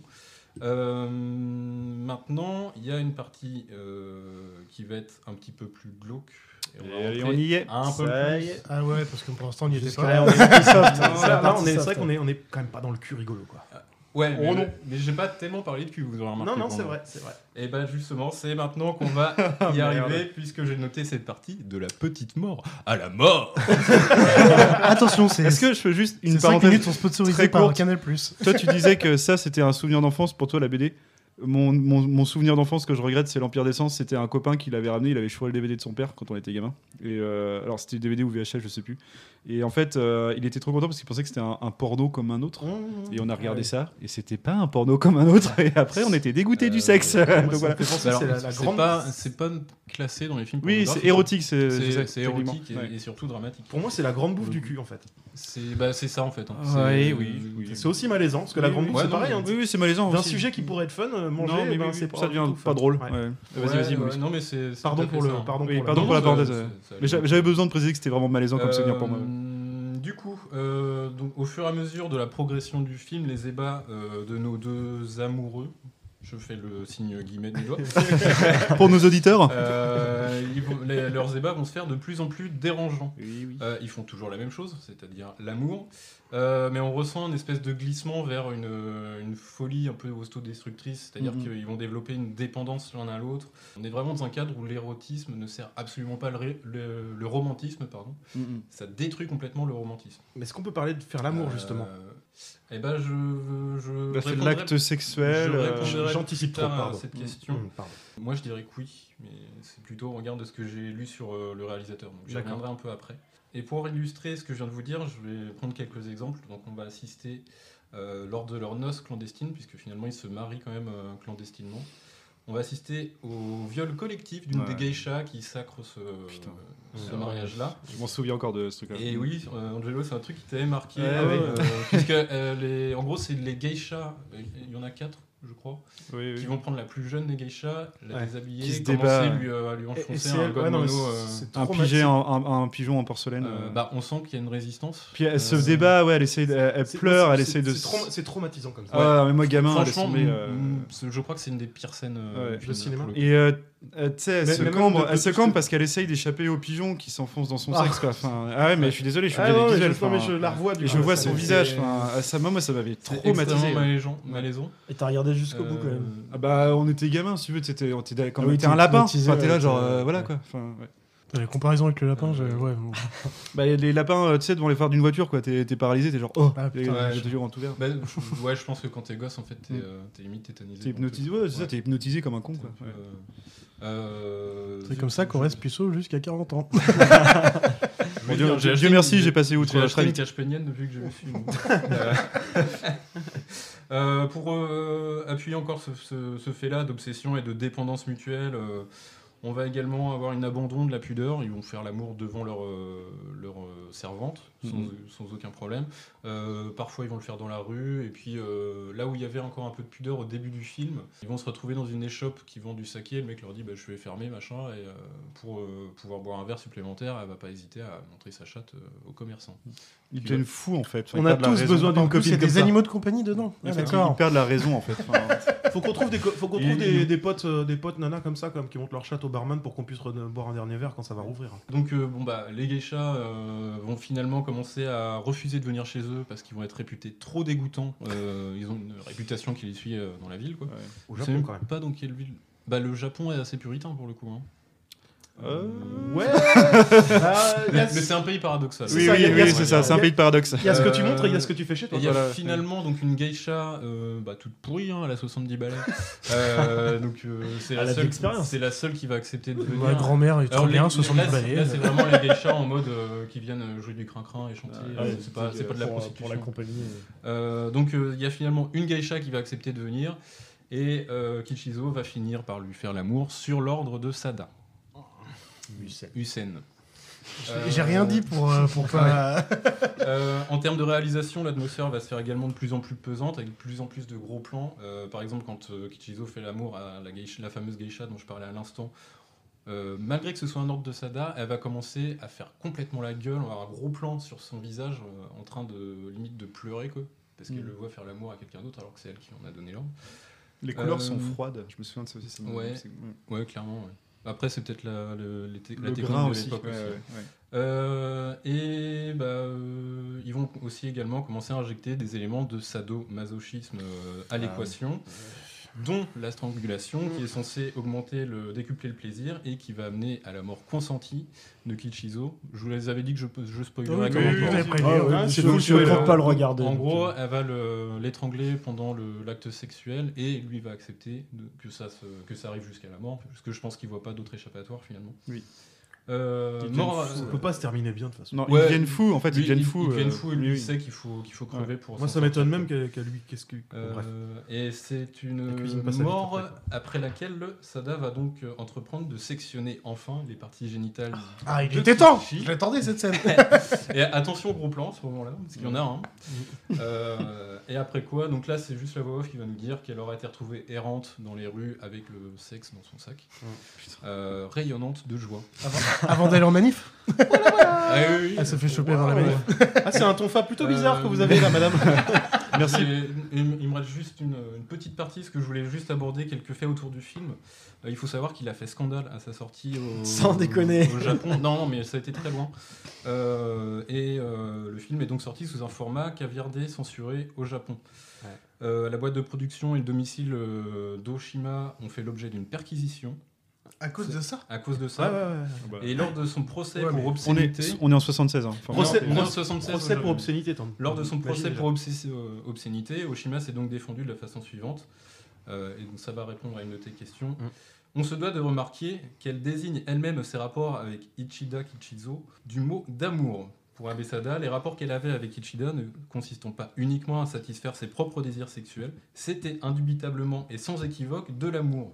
Et l'affaire Abesada fut une affaire d'amour. Mais les journalistes de l'époque en parlèrent comme s'il se, se fût agi de luxure ou d'une affaire à sensation. Et là, vous avez sûrement noté que je vous parle des journalistes Ouais. de l'époque. Ouais, ouais. C'est une histoire vraie, putain Ouais, ouais, ouais, ouais. Euh, voilà. Alors, à quel point, à quel point Ouais, c'est ouais. on le saura vraiment jamais. Mais euh, Alors, euh, Ouais, je ne sais pas pas, on sait qu'elle est morte dans les années 70, donc c'est un- elle a quand même euh, vécu de ses beaux jours euh, par la suite. quoi. Hmm. C'est tout. Et le film, euh, petite dernière anecdote, le film comporte des scènes de sexe non simulées. C'est un des rares euh, films Oh, merde, euh, c'est vrai por- Oui, et pornographiques ça, je m'en souviens. euh, simulé, parce que la fameuse fellation. Voilà, et mon pote, mon pote me, sou- me souvient justement qu'il avait ramené le truc en disant Eh les gars, c'est pas du chiquet et tout. Et voilà. Mm. Et merci pour tous ces souvenirs. pas du chiquet. Comment ce... Tu peux donner le prénom quand même parce que. On va l'appeler. Michael. De, de ton pote Ah, il s'appelait, il s'appelait Pierre, on l'appelait. Eh bah ouais, merde. bah, putain. Ah, voilà. Ah, mais il est en face de nous Et c'est Pedro Aïe, aïe, aïe, aïe, aïe. Euh, beaucoup de cul, euh, ça cultive pas l'excitation. Non. Euh, Oh, non. Les scènes sont très crues. Par contre, pour moi, elles sont pas gratuites et servent un intérêt aussi. hein. Oui, oui. Ouais, ouais, Tu- non, tu- c'est du vrai Tu le cinéma. mais- conseillerais quand même ce film euh, Alors, je le conseille avec euh, la mise en garde qu'il faut savoir dans quoi tu te lances avant d'y aller. Je Ouais. pense que tout cinéphile devrait le voir. Voilà, c'est ne serait-ce exactement. que pour le pan de culture qu'il Oui, oui. représente. Il- parce qu'il est, il est culte. euh, Par quand contre, même. faut pas y aller euh, à l'aveuglette. quoi. Oui, oui. je C'est pas. c'est juste euh, un divertissement. euh, ouais, non, Ah, c'est pas, c'est coup de foudre à Notting Hill. hein. C'est C'est ça, pas un tu- truc sur Netflix le dimanche Tu après-midi. te lances pas dans un, dans un Avenger. Je suis intrigué et en même temps pas envie de le voir. De Vraiment Ouais, très non, voilà, c'est pas une comédie romantique à la con. euh, voilà. Ouais. Moi, je trouve que je suis intrigué et en même temps pas envie de le voir. Je sais pas trop. bah non, je suis, ouais, non, euh, mais vraiment. oui, Ouais, je suis bah, entre en fait, deux. moi, ça ça m'a suffi euh, ta chronique. euh, J'en sais suffisamment. Si quoi. vous êtes curieux, allez-y. Mais euh, voilà, faut se préparer. C'est tout.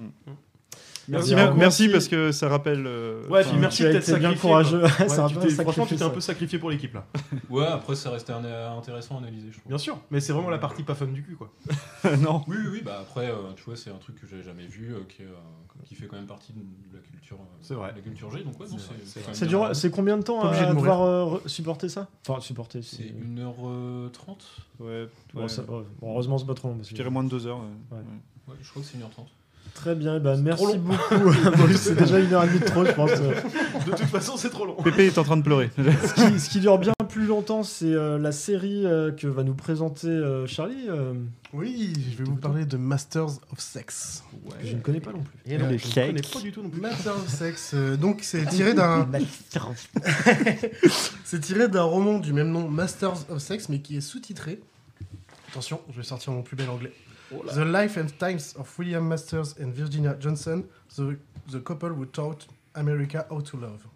de Thomas. Meyer de 2009. Donc c'est 4 saisons, ça fait quand même 46 épisodes d'environ 55 minutes. Donc en termes de temps, ouais, on est largement plus que sur les 1h30 pour le coup. Et les deux acteurs principaux, donc euh, William Masters est joué par Michael Sheen. Pour ceux qui connaissent Good Omens, c'est lui qui fait le- l'ange. Ah, ok, ouais. D'accord. Il joue aussi dans Underworld et dans Passengers, il fait le robot dans Passengers. Pour ceux qui Ah, connaissent ouais. Passengers. Et de la famille de tous les Ah, il Sheen est bien. Martin Non, Sheen, pas du Charlie tout. Sheen. Pas. Il est content, Charlie Sheen Et Virginia Danny Johnson, elle Boone. est jouée par Shane Lizzie. Kaplan.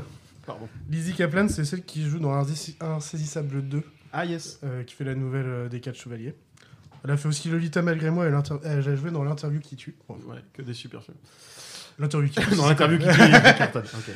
Euh, du coup, le synopsis, en fait, c'est la série présente les- le quotidien professionnel et affectif des deux chercheurs donc spécialisés donc, dans l'étude de la sexologie, William Masters et Virginia Johnson, donc, qui ont réellement existé et on va expliquer comment s'est passé leur, euh, leurs études scientifiques. Ah, c'est. euh, C'est sûr, ouais, les, les études scientifiques sont réelles. Et les résultats. Il y a juste la le côté fiction, c'est plus sur leur vie euh, personnelle. Qui va Bon, avoir ça, un peu c'est plus romancé. Ouais, un peu plus. Et je vais parler, en fait, en vous parlant des vrais chercheurs, je vais vous parler de la série. Donc, euh, je vais vous parler des vrais chercheurs. Donc, William Owen Master et Virginia Eshelman Johnson, donc c'est des sexologues américains. Donc c'est les pionniers dans la sexologie humaine ainsi que pour le diagnostic et le traitement des troubles du dysfonctionnement sexuel de, neuf- de 1957 à 1990. Donc c'est pas si vieux que ça. Et en fait, leur début de leurs travaux, donc c'était au département d'obstétrique, d'obstétrique, excusez-moi, et de gynécologie de l'université de Washington. Ils ont conduit leurs premières études de 57 à 65, où ils ont étudié l'anatomie et la physiologie de la réponse sexuelle humaine en observant 382 femmes et 312 hommes, correspondant à environ 10 000 cycles complets de réponse sexuelle. Donc soit tout seul, soit en couple, ça dépend, enfin un peu de tout. Ça doit être passionnant comme métier. Voilà. Et la suite de leurs travaux, ils étaient plus donc à enfin, ils étaient à côté, euh, ils étaient toujours à Washington, mais ils ont été à la Reproductive Biology, Biology Research Foundation, qui sera renommée la Masters and Johnson Institute, du coup leur nom. Et en fait, c'est en 1978 que, en 1978 que c'est renommé donc de leur vivre en plus. C'est euh, juste, bon, c'est mon côté chiant, mais c'est à l'université de Washington, donc du coup C'est à à, Saint-Louis, Seattle. à Saint-Louis. Ah non, à celle de Saint-Louis, ah, parce qu'il y en a deux. ok, Ouais, c'est ok. truc. Non, t'as Ok. raison, ouais, j'avais pas précisé pour pas être euh, dans le détail, mais t'as raison. c'est- Ok. Et du coup, leur recherche, de ce, ce dont parle la série vraiment. Euh, en base, il y a la nature de l'exci- de l'excitation euh, de la femme. Donc la description de la, lubri- la lubrification vaginale, notamment grâce à Ulysse. Alors Ulysse, à votre avis, qu'est-ce que c'est vite fait? Je suis Nono, le petit robot. C'est euh, bienvenue. euh, comment ça s'appelait Tu sais, le- il était une fois la vie. Bah, c'est une- il était une fois le sexe. Non, c'est un petit Mm, personnage bah non, qui se dans un vagin. c'est plutôt sur la la, mouille. c'est la, non, c'est la légende le cyclope Ulysse. Il y a un truc avec le cyclope, enfin Ulysse avec le son- Ouais. tous ces voyages qu'il a fait, il rencontre un cyclope. Ouais, Et pourquoi un cyclope? Oui, Parce bah que oui, c'est oui. un, Ouais, c'est un dispositif vibro vibras. J'ai oh, j'ai mis vibrassant. Vibromassant. un dispositif vibromassant cylindrique en plexiglas, muni d'une caméra créée par le docteur euh, Ma- par le docteur Masters. Ah, d'accord. Donc c'est vraiment lui qui l'a créé, donc c'était vraiment très intéressant justement pour voir comment réagissait bah, le vagin. Eh, on l'intérieur. en est pas loin. Il était une fois. euh, Oh, on Tu n'est peux- pas loin. Tu peux en acheter euh, sur Amazon ou Bah, oui, mais attends, ouais, mais à mon avis, attends, t'as toutes sortes. Mollusque fait une tête très chelou. Je comprends pas ce qu'il veut faire avec ça. Et t'es bête ou Pour quoi la science. le mettre dans le nez. Ah. Euh, On va faire un docteur Maboul. Du coup, il y a eu euh, l'analyse de la réponse sexuelle humaine, donc la description des quatre phases du cycle sexuel. C'est eux qui ont retrouvé ces quatre phases. Donc la phase d'excitation, comme on a eu tout à l'heure que mon cher Pedro a trouvé pendant le quiz. Après la phase en plateau, c'est-à-dire la phase entre le- l'excitation et l'orgasme. Après l'orgasme. Et la partie résolution, c'est-à-dire la descente après, après l'orgasme. Qu'est-ce qu'ils ont prouvé aussi? Ils ont prouvé qu'il n'y a pas de différence pour l'orgasme féminin que la, stimu- que la stimulation soit vaginale ou clitoridienne. Contrairement à ce qu'avait envisagé, le- envisagé monsieur Sigmund Freud, qui pour lui il y avait une différence entre les deux. Il était pas une connerie près. Non, Quelle, ouais, quelle fraude ce Freud. On, se- on se rend compte avec le temps qu'il a écrit un sacré paquet de Sacré conneries, paquet hein. de merde. Bah, Ouais. la Tout ce que je vous dis- psychanalyse, ça vient de lui. hein. C'est de la merde. Tout ce que je vous dis, c'est c'est vraiment dans la série. La découverte de la période réfractaire de l'homme après un orgasme, contrairement à la femme. C'est-à-dire qu'une femme peut enchaîner les orgasmes, contrairement à un homme qui a toujours un temps de repos entre les deux. Ça, ça n'existait pas. Enfin, Ah ouais. c'était pas encore prouvé à ce moment-là. D'accord. Euh, le fait qu'il n'y a pas d'âge d'âge absolu auquel les performances sexuelles disparaissent. C'est-à-dire que certes, à un moment, ça peut disparaître, mais il n'y a pas d'âge euh, prévu, genre à 50 ans, boum. euh. Ça peut nous arriver tu- demain ou. euh, Tu... Non, mais c'est-à-dire aussi qu'un mec de 80 ans, ça se trouve, il en a pas eu, de... voilà, il Oui, est il toujours a en forme. Ou une femme, hein, d'ailleurs, c'est pour les deux. Très bien. Euh, et les dysfonctionnements sur, sur les dysfonctionnements sexuels, ils mettent en place la thérapie de couple rapide en deux semaines, au lieu de une seule personne, arrivant à des taux de réussite de 80%. En fait, avant, tu faisais des thérapies à une seule personne euh, pourrie de merde. Ils ont fait, ah bah en fait, c'est plus sympa d'en parler, en fait, parce que souvent, c'est le problème d'en parler. Donc, euh, voilà. Et C'était plus dans la compréhension. Je vais vous parler des personnages maintenant. Donc, Tu William. Masters. En fait, c'est un personnage très rustre, antipathique, curieux scientifiquement, mais dans l'incompréhension des relations humaines, et prêt à tout pour faire avancer les sciences.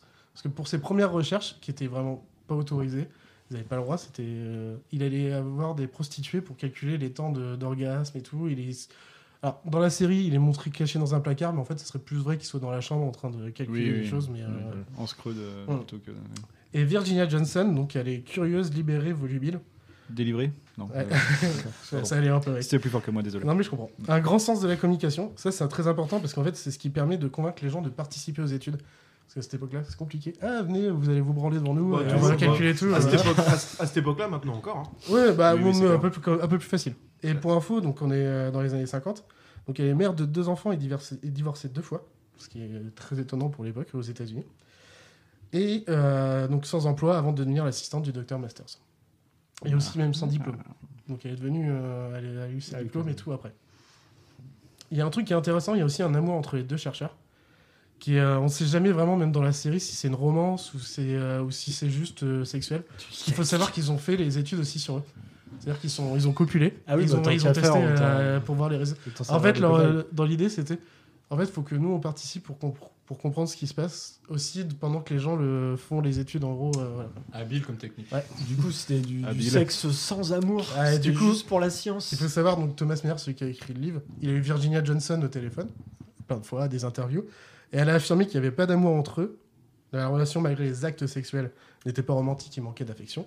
Mais elle a admis à demi-mot qu'elle l'aimait peut-être. Ah, donc ça n'était pas que. Peut-être c'est- pas. C'est ambigu cette mais histoire. en Pas tout de, cas, sen- ça- pas de sentiment que des Finalité, ils n'ont pas été en couple. Et il y a un truc Ouais. aussi qui est intéressant, c'est l'environnement. Donc, euh, on est dans un États-Unis très puritain. C'est euh, jusqu'à des couples ne dorment pas dans le même lit, voire pas dans la même chambre, et pour d'autres choses. Faire une pipe ou un cunilingus ne fait pas partie des mœurs. Voire, il y a même des gens qui ne savent même pas ce que c'est. Putain. Ouais. On est Ah vraiment, ça leur euh, vient même pas à l'idée. Quoi, qu'est-ce que tu me parles?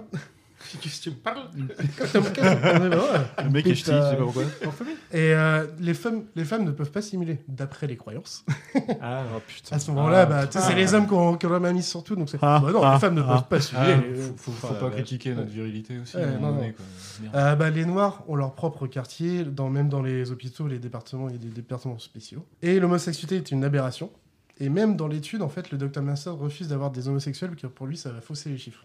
Ah, même lui, il a Ah, encore. il a- euh, lui aussi, il a des croyances. Ah oui, mais euh, ça, du coup, c'est. C'est de la croyance, c'est pas Oui, la- c'est la croyance très répandue à l'époque ou c'est vraiment dans le monde scientifique? Bah non, mais en fait, c'est juste qu'à cette époque-là, l'homosexualité, c'est une maladie. Donc, du coup, ça fait- c'est pas une sexualité Ah oui, normale. pour- pour lui, ça va C'est biaiser pas une les sexualité résultats aussi Je pensais pas que ça allait être euh, à ce point euh, Toutes ancré dans, les- dans une population toutes qui, les va- qui fait études- de l'analyse sur ça. Quoi. Toutes les études, en tout cas dans les années 50, c'est soit euh, solitaire ou soit en couple hétéro. Quoi. Ouais, En même temps, pas- on est en- on est encore à l'époque où on, essaie de les soigner par électrochoc. Et bah C'est justement, c'est là, à ce on utilise la thé- thérapie de conversion ou réorientation sexuelle ou réparatrice. Donc lobotomie, castration, tout ça. Putain. Si vous avez pas Ouais. vu, euh, je me permets une toute petite digression. Si vous avez pas vu le film euh, sur la machine Enigma. Ah oui, ouais. Hein, euh, Très bon film. Voilà, c'est un très bon film qui parle de tout à fait autre chose, mais voilà, le sujet est On est dans abordé. l'époque, on est dans l'époque. Le sujet est abordé, on est typiquement dans l'époque et c'est euh, ça met ça met des images sur ce que tu es en train de raconter. Voilà, ça dure que 2-3 minutes à la fin du film. C'est assez marquant. Ouais. Et donc, euh, enfin, moi, du coup, c'est toute cette série, c'est ouais, bah nickel. Je suis pile à la fin. Toutes ces séries, il y a un environnement qui est super intéressant par rapport aux Éta- aux États-Unis puritains et qu'on peut voir. Donc, euh, je trouve ça. T'as un côté, un, on voit tout ce qu'il y a euh, côté sexuel qui est pensé, et aussi il y a des gens qui commencent à se libérer et machin. Enfin, c'est un peu dans les deux sens. Au niveau scientifique, moi, je suis très science, donc je trouve ça très intéressant de se dire, ah putain, tout ce qu'ils nous présentent. Bah, en fait, ça a vraiment existé et on voit, on a vu ce que ça donne et on a vu des compréhensions sur l'orgasme, sur euh, les différents cycles sexuels, plein de choses. Et ça vient d'eux. Donc c'est pas pour rien qu'ils ont leur institut de sexologie qui a leur nom quand même, c'est bien mérité. Donc en fait, pour conclure, donc c'est une histoire fictionnée, mais pas tant que ça, dans ce cas dans l'histoire, sur une base d'études scientifiques réelles, sur les relations et la physiologie sexuelle dans un États-Unis puritain, et des personnages avec de forts caractères dont on s'attache rapidement. Une série à voir. C'est une très belle chronique, mon chacha d'amour. Et C'est une série euh, finie? Oui, 4 saisons, mais euh, fini. euh, bah, en vrai, par contre, pour la série en elle-même, moi je trouve que la première saison se suffit elle-même, et après j'ai du mal à suivre. vraiment, là j'ai regardé Ouais. que les deux premières saisons, parce Ouais, c'était fait, pour faire du quoi. Donc avoir la première saison surtout quoi. Ouais, la première saison est super. L'idée Ouais, c'était euh, de, surfer sur le truc et de continuer à gagner de l'argent derrière, j'imagine quoi. Bon, non, il n'y a pas d'intérêt vraiment à la y avait. Non, il y avait l'intérêt aussi de présenter vraiment tout jusqu'à leur création de leur. euh, D'accord. Tu sais, c'est pour aller plus loin. Donc vraiment- mais- Ah, ils, ils ont pas rempli avec du vide, quoi. Ils suivent, leur, euh, ils suivent bah, les, toutes les recherches qu'ils ont pu faire. euh. Et on peut regarder ça Par contre, tout est vraiment romancé. Euh, maintenant, faut en VOD. VOD D'accord. Tout est, euh, tout est romancé un petit peu pour euh, le rendre- Il y a, non, il y a un fond vrai à chaque fois, mais euh, pas exactement. Parce que par exemple, Dr Masters a eu deux enfants, mais par. je sais plus comment ils appellent la technique. Pas dire, enfin, pas normalement. Ouais, mais c'était, ça avait un autre nom à cette époque-là, je sais plus. enfin, Ok, bref. ok, d'accord. Et du coup, ça c'est vrai, et on le voit dans la série, mais normalement, il les a eu avant de commencer les études, et là, on le voit aussi pendant. Mhm. euh, Enfin, ce Ah oui, parallèle. pouvoir raconter un peu des histoires Voilà aussi, euh, voilà. Des petites ellipses euh, Mais c'est temporelles, pas- ouais. Mais euh, alors, il y, a- il y a un truc, c'est c'est une série tout public ou alors il y a des scènes. Ah, par contre, il y a du cul. Ah voilà, non mais t'as t'as des Parce que tu vois vraiment, tu euh, vois vraiment, tu- ah, C'est pas non, porno non plus. C'est pas- c'est érotique parce que du coup, Ouais, t'as pas de, t'as pas de bite et de vagin.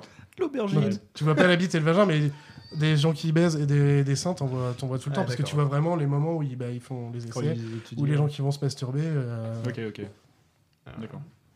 Ok, ouais, Merci ça m'a vais- donné envie euh, Ouais, de aussi. regarder. Bah, plus que l'Empire d'essence. Ouais, pas photo. ouais. Mais là, c'est pas contre Mollusque. hein, non, mais évidemment que Au moins, au moins la première saison. L'échec d'une chronique. Mais non, trop pas, Non, mais non, bien. c'était intéressant. mais J'ai envie j'ai Ouais, pas envie de C'est le voir. c'est l'œuvre qui est. Oui, voilà. L'idée d'aborder ça de façon, euh, de façon scientifique, tu sais, vraiment quelque chose de, euh, Euh. qui, est- qui a existé, qui soit sérieux et de pouvoir, euh, de pouvoir euh, Puis après, développer faut, ce sujet. faut c'est- savoir que l'étude, en plus, bah, elle était super. Personne n'en voulait dans son. Parce que c'est Ouais. pas bien. Quoi, étudier des- du sexe et envoyer des C'est gens mal. Euh, Enfin, c'est pas bien. C'est ça, les États-Unis Ouais. puritains. Bah, c'est- Qu'est-ce que tu fais ouais. On est d'accord que c'est à l'époque où ils étaient en train de tester la bombache, hein, c'est ça Oui, Euh, oui, les années 50, Oui, mais ça, c'est pas pareil, ça, c'est. Ça, pour le- l'Empire du Bien, ça. Ok, bah merci beaucoup, Charlie. Et Ça voilà. va être à toi, mon bon pépé. Et bah exactement, Tu vas c'est à moi. Qu'est-ce que tu vas nous présenter Alors, qu'est-ce que tu vas nous présenter, Bah, moi, mon petit je- pépé Est-ce je que tes parents sont dans la je salle? vais vous donner envie. Je vais vous donner envie de regarder un film que vous avez peut-être déjà vu. Doom. Non, c'est pas ça. Alors peut-être, Alors le film Doom, non. Il est nul. Peut-être qu'on l'a déjà vu. Peut-être. C'est possible, c'est impossible. C'est possible. Eh bien, je vais vous parler de À la recherche de l'ultra sexe.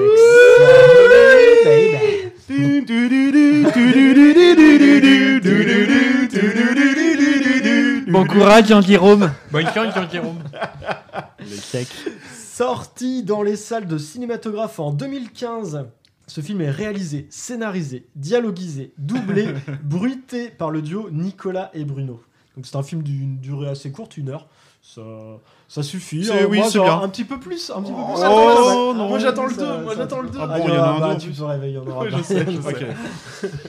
Donc pour nos chers auditeurs, qu'est-ce que c'est que l'ultrasex, me direz-vous? Ah, ça. C'est un film à la fois sexy et rigolo, entièrement doublé à la bouche, un condensé de rire, de sexe, et oui, du rire et du sexe, du rire sexe. Donc ça, c'est la bande-annonce que vous pouvez retrouver sur YouTube, histoire de vous donner euh, l'eau à la bouche. Mais avant de parler de cette, euh, de cette petite pépite, on va faire euh, les présentations parce qu'on n'est pas des bêtes euh, tout de même. on va parler des, des auteurs Nicolas et Bruno, donc Nicolas Charlet et Bruno Lavenne. Donc ils ont été réalisateurs et auteurs au cinéma, mais c'est surtout pour leurs détournements qu'ils sont connus. Donc des détournements, donc tout simplement des extraits de films pré- préexistants. On les remonte, on les redouble, et puis ça vous fait une nouvelle œuvre de type euh, Mosinor euh, pour Ouais. ceux qui sont adeptes euh, d'Internet. Ah, si je peux me permettre Du de préciser, hein. c'est du, film, euh, du film d'entreprise, Ouais. des films institutionnels. C'est ça qui rend le truc très très drôle. Euh, le- pas que. Pas que, Là, pas que, là, pas tu- que, là, tu pas me parles de messages à caractère informatique. Informatif, oui. oui. Là, tu parles d'une œuvre en particulier. Ah oui, pardon. Ah oui. Moi, je, là, ah après, le détournement en général, voilà, ça peut avoir plein de formes. Tu, ça- Ah, je vais ça fermer ma gueule. hein, Tu vas fermer ta gueule. Ou alors, tu vas l'ouvrir au bon moment. Oh la vache, la violence. Moi, je trouve qu'elle était très bien passée, celle-ci, par contre. Et euh, donc, du coup, voilà, ça nous donne des œuvres en tout genre, pas, pas forcément euh, message à caractère informatif. Tu vas voir, bah, du coup, la classe américaine. Pour ceux qui ne connaissent pas, ici, tout le monde connaît très bien. What? Et euh, donc, du coup, pour Nicolas et Bruno, ça va, les détournements qu'ils vont faire, donc ça va commencer par Amour, gloire et débat d'idées. que je ne connaissais pas, j'ai découvert en, en faisant mes petites recherches. C'est Super vachement drôle, bien, je c'est vais trop tout drôle. regarder. Ils en ont passé un extrait sur Inter hier. Ah, Ah ouais oui. Trop bien. Exact, mais je l'ai entendu en plus. Ouais. C'est dans euh, L'émission de Charlie par Jupiter. hein. exactement. Exact. Donc euh, du coup, ça m'a encore plus donné envie de regarder euh, tous les épisodes. Je crois qu'il y en a un bon paquet. Mm. Et euh, juste après ça, bah, ils ont fait message à caractère informatif, bien sûr. Donc euh, là, on est sur euh, 318 détournements de véritables films d'entreprise des années 70, donc euh, des, des films de, de communication interne. Ils ont réitéré euh, leur exploit avec message à caractère informatif 2 dans les- en 2017-2018. Ouais, donc ouais, euh, ouais. c'est toujours aussi bon. Peut-être un peu moins culte. C'est du, c'est du Un peu moins culte, mais c'est génial. Quoi. Et ils ont fait des petites apparitions aussi dans l'émission Crac Crac euh, présentée par Monsieur Poulpe, Mhm. où ils ont fait message à caractère informatif sexy. C'était très drôle. C'était dans le même. Il y en a un peu moins, mais ouais, c'est- c'était du lourd. T'arrives à la fin de ta liste bientôt et je sens que je vais pouvoir ouvrir ma gueule si t'oublies de citer un truc. Ouais, j'ai pas tout, je vais pas tout vous citer, sinon euh, voilà, c'est un- Voilà. bien. Et puis, euh, puis je vais juste finir sur euh, message à caractère pornographique à la recherche de l'ultrasexe. C'était le premier titre euh, du film. C'est vrai Ok. Ouais, tout à fait.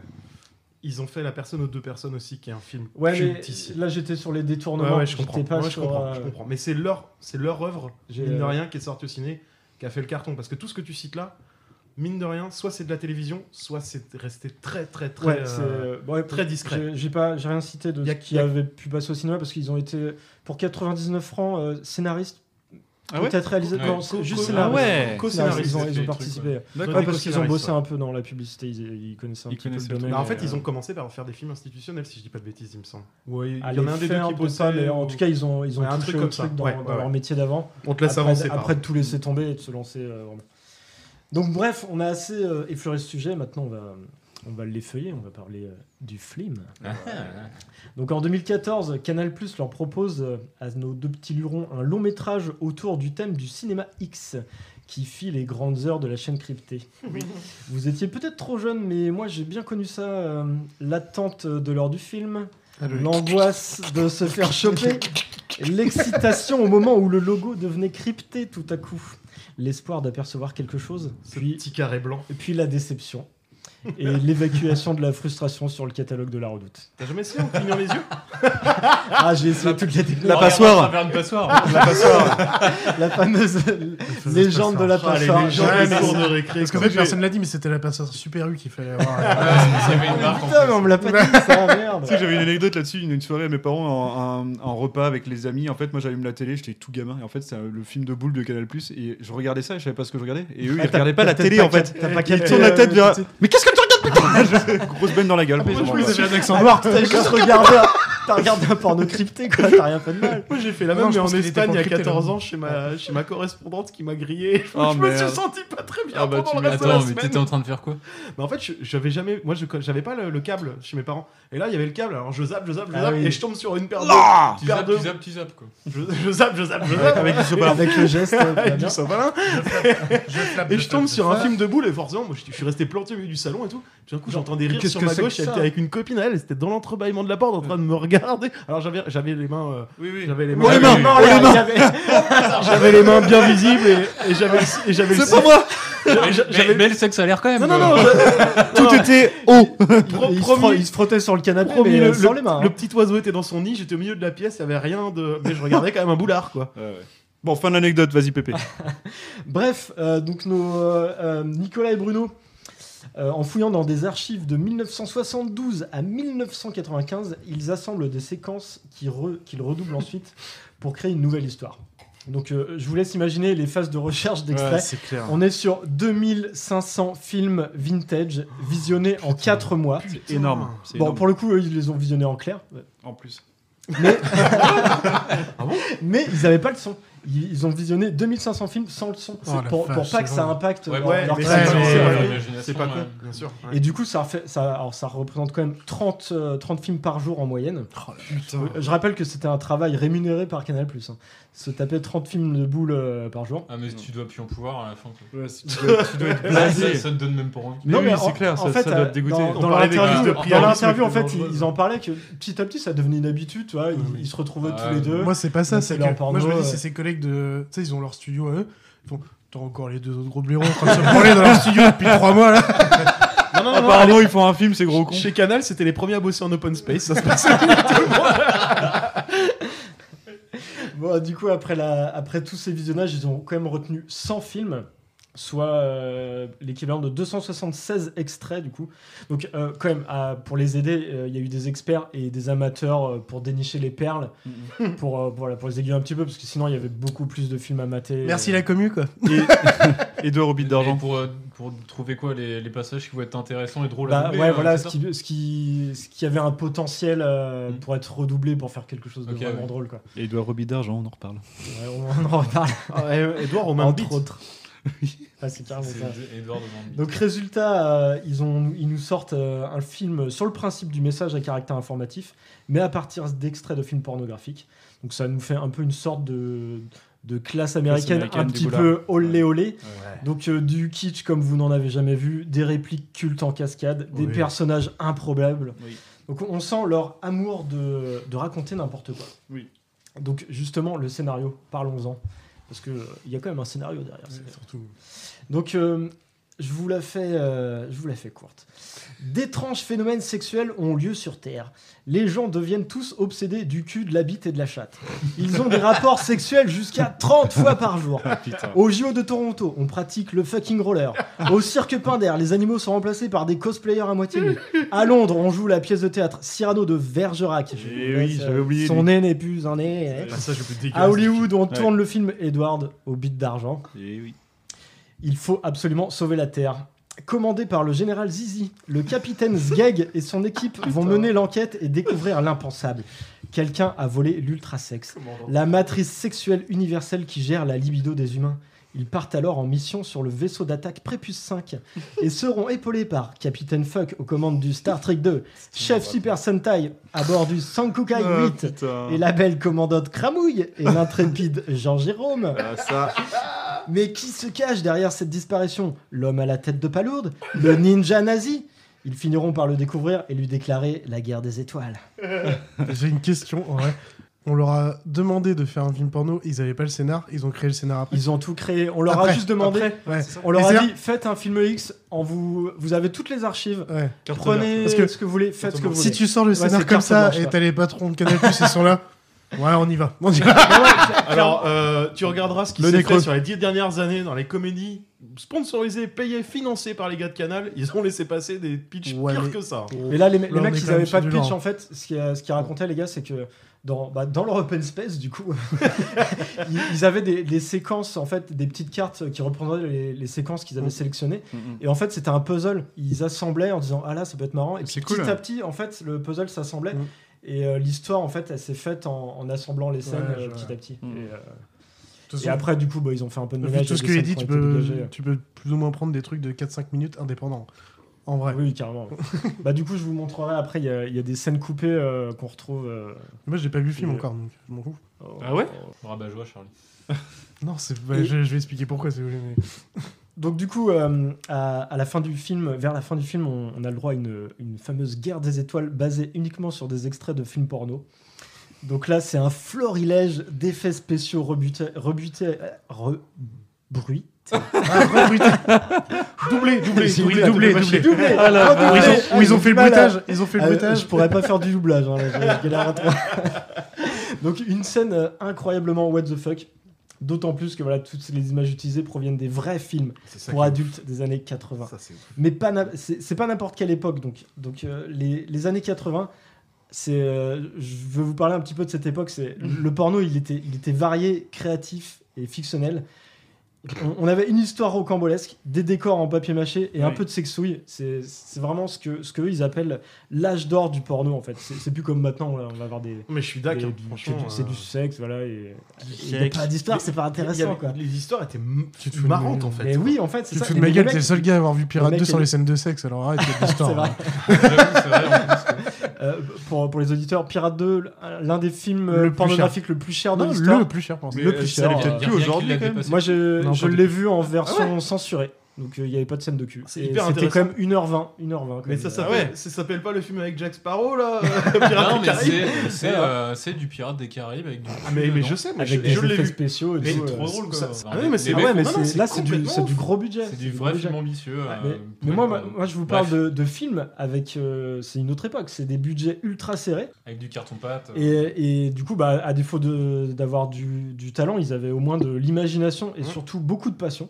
Et, et du coup- mais pas que pour le L'amour cul. du travail bien Et fait. beaucoup de poils partout aussi. hein. mais, mais pas que pour le cul. Je, je vous donne un exemple qui est vraiment extrême. C'est euh, il y a- il y a des extraits du coup dans, dans le film de l'ultrasex. C'est The Beast in Space. C'est deux heures de film pour cinq minutes de cul. Des corps. Les corps sont poilus au naturel. L'aventure est épique avec une vraie intrigue. Il y a des explorations de planètes à bord de spaceships en carton, des combats au sabre laser en plastique et à un moment, un mec qui se fait sucer la bite en très gros plan en cinémascope 35 mm. Allez, bim, prends ça. J'ai envie de le voir. Ça, ça a l'air d'être une perle. C'est un porno ou c'est juste qu'il y a une scène porno dans un vrai film? Moi, pour moi, c'est une scène porno dans un vrai film. Bah. C'est du porno euh, s'il y a le sexe euh, et tout le bordel. C'est euh, une séquence. En fait, c'est euh, ils font monter la sauce en quelque sorte. En fait, c'est un film de science-fiction. Je, l'ai- je l'ai pas vu, mais c'est ce que j'ai lu dessus. C'est un film de science-fiction avec des petits passages érotiques. Mais une volonté et, de- et une volonté d'arriver à un moment où paf, ouais, le héros il se fait sucer la bite. ce que- Genre ce que tu rêverais dans un James Bond de voir un moment, Ouais, ah, paf, J'ai jamais compris pourquoi quoi. Indiana Jones se faisait jamais sucer à l'écran, moi. Personnellement. Mais oui, alors que ça doit arriver. On est d'accord. Bah, ce serait ouais, pas, pas le même rapport à l'enfance, moi, du coup. T'aurais préféré T'as regardé l'Empire des Sens, c'est bon, arrête. Oui, c'est ça, dit le mec qui a 11 ans à regarder l'Empire des Sens. Les gars, c'est pas du chiquet. Donc bref, toutes ces perles euh, mises bout à bout, ça nous fait un chef-d'œuvre euh, d'humour qui est l'ultra sexe. Le, les retours critiques, donc euh, c'est un carton international. Je fais vite, vous m'avez trop interrompu, Bien sûr, bande attends. d'enfoirés. Mais oui. Donc euh, T'étais prévenu C'est pas grave. un, un carton international qui a commencé par une simple petite projection devant 450 personnes Ok. dans, dans un musée. euh, agrémenté de démonstrations, de débats. Voilà. C'était- C'est censé De être juste une démonstrations. soirée un peu spéciale. Démonstration de doublage, pardon. Pas de- Euh, là, ils se sont dit, euh, putain, les, les mecs, ça les fait marrer, on va, on va aller plus loin, on va diffuser ça dans des, dans des salles de cinéma à l'ancienne. Ouais. Donc, ils ont commencé petit à petit. Et euh, ça a commencé à, à- la mayonnaise a commencé à prendre. Les, ils ont été contactés par des festivals. Et c'est là qu'a démarré euh, ce qu'ils ont appelé l'Ultra Sex Tour dans toute la France. Donc y a- ensuite, ça, ça a pris une autre ampleur. Il y a des versions euh, sous-titrées qui, qui ont ensuite été diffusées dans le monde entier. Puis des versions redoublées en anglais et en allemand ont vu le jour. Donc euh, ça, voilà, ça a pris une, am- une ampleur mondiale. Donc on peut, on peut parler d'un petit exploit que- parce que quand même ça, ça a été fait sans promo, uniquement au bouche à oreille. Ouais, c'est ça qui est fou. ouais. Et Ouais. ils, ils parviennent à faire rire le monde entier euh, avec ces visions de la sexualité très différentes euh, d'une culture à autre- à l'autre. Et euh, du coup, ce qui est marrant, c'est que les auteurs ont pu remarquer que les scènes qui avaient le plus d'effets comiques sur le public n'étaient pas les, les- forcément les mêmes d'un pays à l'autre. Certains préférant plutôt l'humour absurde, alors d'autres vont plutôt rigoler sur les scènes un petit, les scènes un petit peu euh, zizi, euh, zizi, poète, poète, prout, prout, quoi. Donc euh, c'est vraiment un film où il y en a pour Déjà tous un les peu plus notre délire, je crois. Moi, je crois que le truc qui me fait le plus mourir de rire, c'est R2D2. là, avec son R2DQ. R2DQ, pardon. Voilà, putain, ça, ça me fait rire. Enfin bref, c'est c'est un ovni, euh, c'est c'est un monument du détournement, c'est c'est l'œuvre ultime du rire sexe. À voir absolument, brièvement, si vous voulez voir ce film, euh, vous pouvez aller sur euh, Disney+. euh, c'est absolument faux. Racheter- un ouais, bar, ils ont racheté la Fox. de toute C'est façon. une, c'est une, c'est une chienlit à trouver, vraiment. Non, alors euh, malheureusement, il faudra aller sur des sites de druides Ah, merde. Ouais. ou débourser la modique somme de 45 euros. Mais dans ce cas-là, vous n'aurez pas seulement le, le film, vous aurez accès au Flimvre, un livre de 208 pages et un DVD avec des bonus pour une expérience totalement ultra sexe. Juste la possibilité de refaire ses bruitages. En plus, ouais, ouais, il y a des petits I bonus need- I sympas pour, pour apprendre à doubler. Un karaoké du Donc, euh, sexe. mais regardez surtout le film. Euh, je vous le conseille euh, entre amis, mais avec un coussin sur les jambes au cas où. Est-ce que je peux expliquer pourquoi je l'ai pas regardé encore C'était vraiment très très Ça- excitant. si ça t'embête pas, je vais peut-être démarrer par une petite anecdote parce que ça va peut-être se compléter ce que tu vas dire juste après. En fait, euh, pour vous rappeler un tout petit peu la genèse de ce truc, si on, si on, on le connaît tous Il ici. vient de la faire, t'as rien écouté Ouais, mais non. Ouais. Il y a, il y a en, deux- en fin, fin 2015 ou en 2016, euh, il y a une. euh, c'est Christ- Christina Manzoni, je crois, sur, euh, sur France Inter, qui fait une petite rubrique de 3 minutes qui en parle. Et elle explique que ce que tu viens de dire, en fait, le, le- le tour, machin, mais le, fait est qu'il n'y a pas eu de communication, qu'on n'en a jamais entendu parler. Et elle dit voilà, ça passe encore dans deux salles obscures euh, du fin fond de, de la région parisienne. Et moi, je, je trouve la- sa petite chronique de 3 minutes géniale et je me dis il faut que je cherche ça. Et donc, euh, je sais plus qui de nous deux, Pépé, l'a trouvé, mais on en parle, on en parle, on rigole, on en parle en soirée, et puis, et puis un de nous deux le trouve. Je crois que c'est toi qui le trouve et qui Bah, le télécharge. en tout cas, ouais. Et donc, euh, et donc, on se retrouve tous un jour à Nantes. Et tu n'étais pas là, Charlie. Donc, c'est pour ça que tu pourras compléter juste derrière. Euh, on va se faire une promenade. Et en rentrant, on était quoi Une dizaine de potes, c'est ça hein? Ouais, on Un était, on petit- était- on était un une petit petite peu moins, dizaine. mais pas que des mecs. hein. Non, à il y avait, préciser, non, non, hein. ouais, on, était, deux- on était tous deux, plus ou moins en couple, euh, voilà, on était 4, nanas, 5 mecs ou une connerie comme ça. Ouais. Et donc, on arrive chez vous, euh, monsieur Pépé, on se pose tous, chocolat chaud, pouf, hop, il est 17h, on a pris un petit coup de phrase, c'était l'hiver, hop, on met le- la recherche de l'ultrasex. J'ai jamais été aussi gêné. Moi, j'ai fini avec un coussin Tous les jambes. les mecs Et avaient un coussin sur la table. J'ai mis un coussin. Après, c'est pas un film euh, excitant dans le sens. Non, euh, à la base, non. Vous allez Le- pas vous masturber dessus, vous allez surtout rigoler. il s'est trouvé qu'il ne servait à rien. parce qu'on Non, a- mais il y avait quand même il y avait on, ne le saura jamais. On ne se le marrait saura plus jamais. qu'autre chose. Laisse le mystère, mollusque. Ah, va ouais, savoir. euh, Ou à un peut-être que mon, coussin, il est tombé tout seul. Et Mollusque, il avait vu Pirate 2 avec des potes, alors déjà, donc il pouvait pas. J'avais maté Pirate 2 en même temps qu'il y avait euh, un, un match de Coupe du Monde. et on bouffait des pizzas Domino's quoi. Enfin, c'était vraiment Oh, la, oh, la oh, soirée, oh, la oh, soirée de clair. gros beauf par Mais toi. Charlie, tu voulais pas le voir en. Et donc, en toi. Charlie, en fait, ouais, tu l'as toujours pas vu. vois. de base, je suis pas plus attiré, mais en plus, le problème, c'est que vous m'en parlez trop. Et de base, si on en parle trop, j'ai trop peur de le regarder et vraiment de le détruire dans ma tête parce que j'en attends trop. Euh, et en y fait, j'attends toujours un moment où vous allez arrêter d'en parler pendant un an et du coup, Ça n'arrivera pas, on va Sauf que ça Ça n'arrive n'arrivera pas. jamais. Ça n'arrive pas à ce moment-là. Parce que c'est un C'est comme la classe américaine, quoi. Voilà, la classe américaine. mais la classe américaine, je l'ai regardé mille fois, donc maintenant je fais partie des gens qui font chier les autres s'ils l'ont pas vu. Mais dans l'autre sens, bah, euh, voilà. Et du coup, j'attends le moment où tu sais, vous en parlez pas et je vais le regarder, je fais ah, c'est bon, et tout va machin. te forcer. Mais c'est impossible. Bah, si tu pouvais te barrer en exil de 3 ans, du coup, ça serait pas mal. Mais ouais, on sait jamais, on sait jamais. Voilà. Ou alors on se la joue à l'orange mécanique, on va ligoter un, un siège de cinéma et lui projeter le film. On lui met un pigeon en porcelaine dans le cul aussi. En tout cas, c'est vrai. Enfin, pour- pour- pour- pardon, je t'as déjà conclu, mais je, je le, je le martèle. C'est à voir, vraiment, à revoir, C'est à drôle. revoir. Ah, ah, alors moi je l'ai vu du coup, je l'ai revu là pour la chronique. Ah voilà, euh, deux fois. C'est non, bien. non. Mais en fait c'est euh, c'est alors, c'est pour ça que je dis qu'il faut le regarder en, groupe, c'est plus sympa. Avec les copains. Le revoir tout seul, c'était peut-être. euh, la je connaissais, puis il y avait moins de- d'effets de euh, surprise. Parce que c'est, il y a l'effet de surprise parce que c'est- on voit ça nulle part ailleurs en fait. Un film comme ça, j'ai. Et puis il y a des idées de porno redoublé et hyper drôle. Il y a des euh, idées de génie dedans. Ils ont trouvé des scènes, des scènes qui, franchement, tu vois, il y a une scène toute conne où elle est en train de, elle est en, elle fût, elle, passe sa main sur son fût et tout dans le film de boule. Et ils ont dû se dire, mais qu'est-ce qu'on va faire de ce truc-là? Et putain, les mecs, ils trouvent l'idée de génie.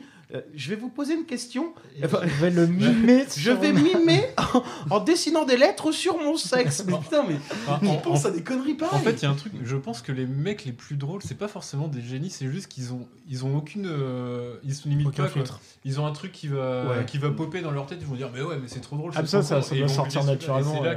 Tu sors le truc et tu, drôle. et tu vois ce que ça Ah, donne. tu sais, en moi j'ai plein de vannes qui pop régulièrement qui vous font pas rire du tout. Non, ouais, mais toi, c'est T'es pas un génie, toi. c'est- Non, mais en fait, c'est plutôt l'inverse. Quand est-ce que t'en auras une bonne Bon, eh bien, excellente chronique, mon pépé. Il est temps de parler du, du sujet en règle générale. Je, je voulais, je voulais juste glisser un truc euh, parce que du coup, je suis de pastille, mais si il fallait que je présente une chronique, j'étais prêt pour euh, Sexual Healing, baby. Allez, c'est parti. Voilà. Vous voulez Non, juste mais- chanter, c'est fini. Je pensais que t'allais tout chanter. Non, mais évidemment, on parle pas de la musique, mais on aurait pu parler de la musique avec le sexe.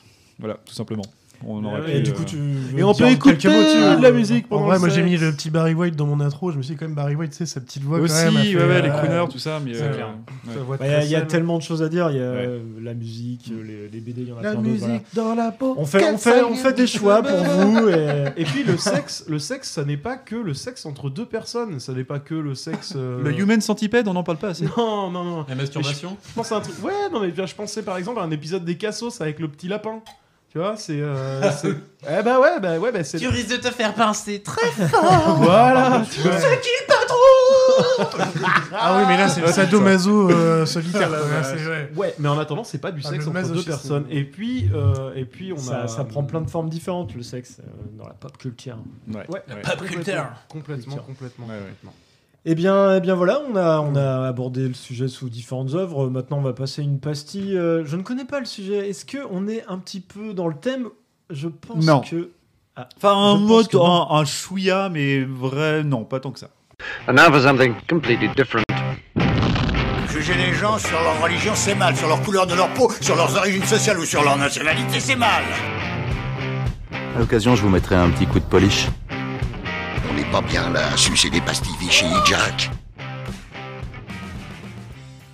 Alors, je, allez, c'est mon tour. Alors, je suis, je suis vraiment content de vous en parler parce que ça fait des mois que je- j'ai ce truc-là en tête. Ça a intérêt d'être bien du coup. Ouais, euh, question. Je commence par une question, messieurs. Comment euh, savez-vous comment marche l'algorithme de recommandation de YouTube? Oui ou non?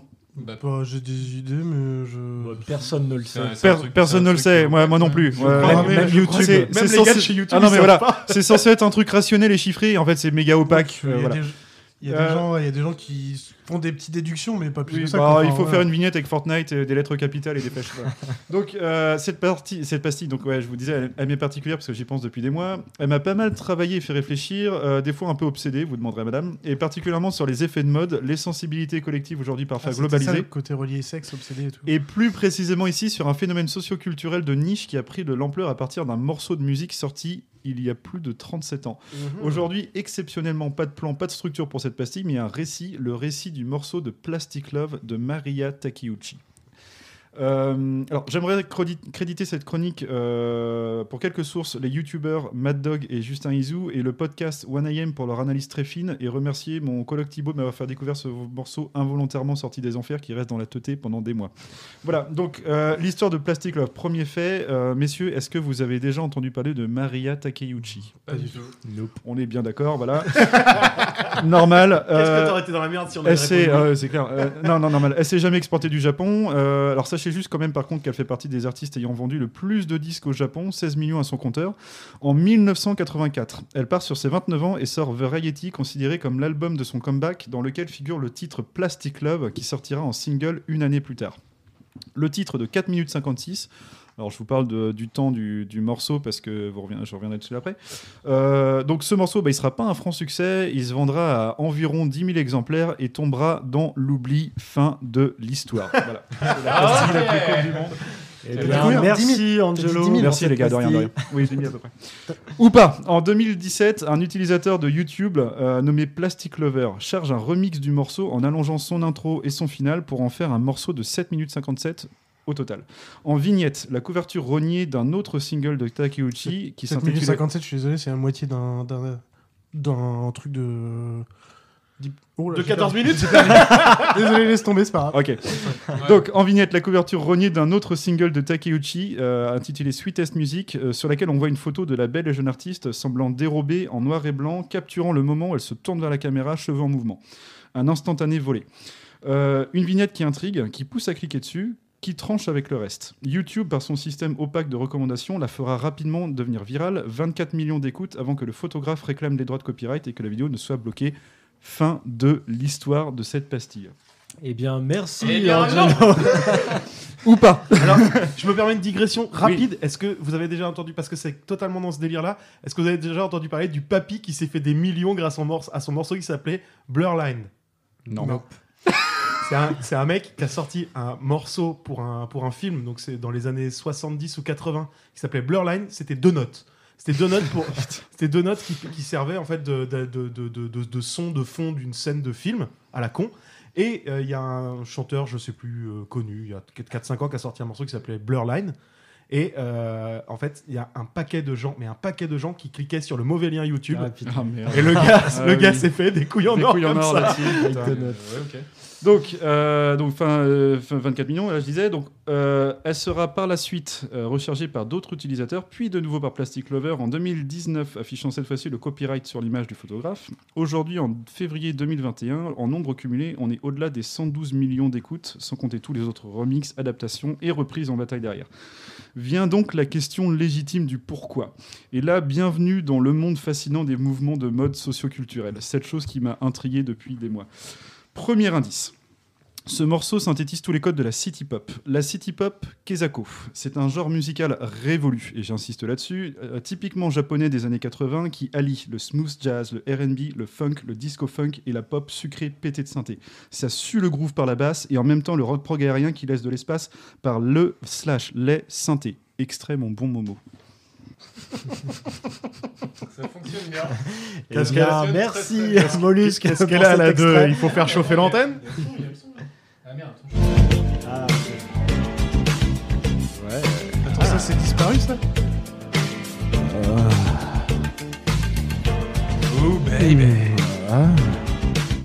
Et là, on touche à quelque chose, parce que ça coche toutes les cases de la Vaporwave, un micro-genre de musique électronique qui s'associe également avec un style et un art visuel qui est devenu un phénomène internet du début des années 2010.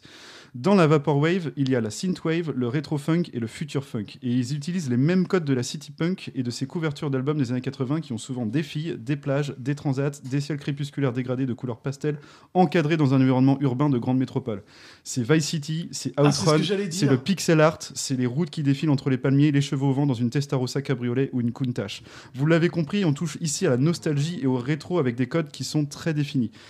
Le confort de la ville avec un air de vacances. Je cite Indian Jones du podcast 1AM, c'est le genre cocon, le c'était mieux avant versus l'angoisse du moment présent. Et c'est là que ça me fascine encore plus. Ça me fascine encore plus parce que si on se penche sur les intéressés et utilisateurs de tous ces micro-genres, on, se rend compte vite que démographiquement et sociologiquement, il s'agit là d'une nostalgie pour une époque, le Japon économique et culturel étincelant et rutilant des années 80, par des gens qui n'ont connu ni le Japon, ni les années 80, ni même les années 90 d'ailleurs. Donc j'en viens à ma conclusion avec euh, un dernier point qui me fascine tout autant vis-à-vis de ce morceau que je trouve croustillant. La Vaporwave, comme le dit Mad Dog, se pose comme un miroir déformé d'une société de consommation ultra-libéraliste qui veut figer dans le temps qui veut, qui figer dans le, temps en réutilisant les codes de la city pop, euh, qui pour le coup était la BO d'une société ultra, ultra-libéraliste du passé, ici le boom économique japonais des années 70 à 90. Le confort matérialiste, la qualité et le mode de vie d'une vie solitaire dans les grandes villes tentaculaires japonaises, toute une époque dont le morceau Plastic Love en serait l'archétype final. Sauf que Plastic Love, si on s'intéresse aux paroles, elle en est la première critique. Car dans ce morceau, Takeuchi a écrit et interprété l'histoire d'une femme désabusée, trompée et quittée par son amour qui n'attire les hommes que pour son physique et dont les rapports, sur lesquels elle finira par en jouer, ne sont que superficiels. Elle chantera que ses seuls amis sont au final sa collection de chaussures et de robes, bref, ses possessions matérielles. Que tout ceci n'est qu'une vie et un amour plastique, entre guillemets. Voilà, voilà l'ironie délicieuse comme je les aime de découvrir que la plus grande porte d'entrée actuelle sur la city pub et tout ce mouvement, c'est un morceau qui en critique précisément son côté consumériste. Voilà. Ah oui Oh, tu as jeté un pavé dans la mare je, je, dans la donné- Vaporwave et tout ça, alors il y a tu aussi. donné trop d'infos en peu de temps, j'ai vraiment pas tout enregistré. Tellement vite. C'est Trop rapide, trop rapide pour vous. C'était trop speed, j'ai pas tout enregistré. dans, dans la city pop recommencer. et tout dans la city pop et tout ce mouvement euh, s'inclut aussi tous les mouvements de, de chill et de euh, low euh, lofi hip Lo-fi, hop ouais, ouais. les boucles d'animés japonais des années 80-90 qui sont des- dans les clips YouTube vous savez qui Je- tournent en boucle de City Hunter tout ça J'adore ça, moi. Euh, tout ce qui est empreint de Nujabes en fait qui, qui fait partie justement de ces premiers artistes japonais de lofi et voilà de, de- chill hop Euh, les compiles de city pop qui sont retrouvés dans les City Hunter que nous en France on connaît sous le nom de Nicky Larson euh, Ouais. et de Macross euh, et par Henry une autre, une autre artiste japonais oubliée des années 80 qui revient au devant de la scène via YouTube comme Takeuchi pour ce côté euh, nostalgique et rétro qu'est la city pop. Il y a des artistes français, ça s'appelle euh, ça s'appelle euh, l'impératrice, euh, qui font euh, de typiquement ce genre de musique. C'est c'est hyper euh, hyper planant. Tu peux mettre ça quasiment toute la journée en fond sonore. Moi, je je Bah. peux vivre dans, dans, dans, dans, dans cette ambiance-là sans aucun problème. Dans, dans le même genre, il y a aussi maintenant le, le mouvement euh, de synthwave des années 70 italien, justement tout ce qui est rock prog et synthwave. Et en fait, quand, on- s'intéresse à ces utilisateurs sur YouTube, en fait, on se rend compte que c'est des millennials. En fait, ils ont Mhm. pas du tout. Et eux, ils, ils sont, euh, ils sont intéressés à ça parce qu'ils associent ça avec, bah, avec le cyberpunk, avec euh, justement tout, tout ce qui est synthwave. Ça les associe à des côtés rétro-futuristes, Ouais, à des c'est- choses comme c'est ça. assez étrange, euh. Ouais. Mais est-ce qu'on a besoin C'est de- les, c'est les micro, Après, micro-phénomènes après, socioculturels. après, c'est des, Est-ce qu'on a besoin de c'est aussi des comprendre trucs qui sont très pour eux, très mondialisés parce que Oui, par exemple exactement. ce que faisait Nujabes c'était très inspiré Ouais, c'est vrai. aussi de musique euh, qui piochait en Espagne par exemple ouais, ouais. Divers et variés. et, qui remixait quoi donc c'est vraiment des trucs très mondialisés très pour eux Bah, et comme super intéressant euh, aussi à analyser quoi. T'as Synapson ré- récemment qui a fait des choses avec euh, euh, son morceau euh, John Miami. Je sais pas- je sais pas si ça, ça vous parle. Euh, ouais, il faudrait le réécouter, mais c'est un mec qui a repris un, un vieil artiste, euh, un vieil artiste Mhm. brésilien de, de bossa un peu. Enfin, dans l'esprit, c'est pas tout à fait de la bossa, je pense. Je me ferais taper dessus par un puriste, mais Par moi. Ouais. Mais Ouais. bref, en tout cas, tu, tu vois, tu vois le concept où derrière, il l'a il l'a un peu électronisé, si je peux me permettre. Mhm. Mais on garde vraiment tout l'esprit, c'est-à-dire qu'il dénature pas le morceau non plus. Bah, Pour, pour, pour en revenir au morceau, ça- C'est ça qui est important, c'est que ça garde un petit côté euh, très organique finalement aussi, malgré, Ouais, euh, malgré le remixage. Et euh, le, le morceau, au début, euh, de, euh, en, fait, en fait, et je pense que c'est la même chose pour énormément de gens qui l'ont écouté sur YouTube, au début, c'est un plaisir coupable. Et en fait, euh, tu te rends compte qu'au nombre de centaines de millions de vues, que bah, c'est un plaisir coupable pour plein de gens dans le monde. Et en fait, c'est plus un plaisir coupable. Le morceau est vraiment cool. Je vous le recommande vraiment. Ouais, Il est écoute, vraiment- on va- on va et tu, et représentes, tu te représentes ton enfance, en fait, les animés des années 90, justement, euh, les dégradés de couleurs, Outrun, enfin les, les vieux, les vieux jeux d'arcade, euh, Ouais, ouais, ouais. les palmiers, les, les, les- les soleils en crépuscule au bord de la plage, les- ce genre de choses. ouais. Ouais, mais c'est- pas que des œils, il y a aussi une touche moderne. euh, Oui, oui, et bah, ça- ça- c'est un, un bel Et et c'est ultra intéressant justement quand on écoute de la vapor, justement tout ce qui est vaporwave, synthwave, tout ça, qu'on a l'impression que ça vient de l'époque, alors qu'en fait c'est actuel en fait. Enfin, c'est ouais, tellement bien reproduit les des codes.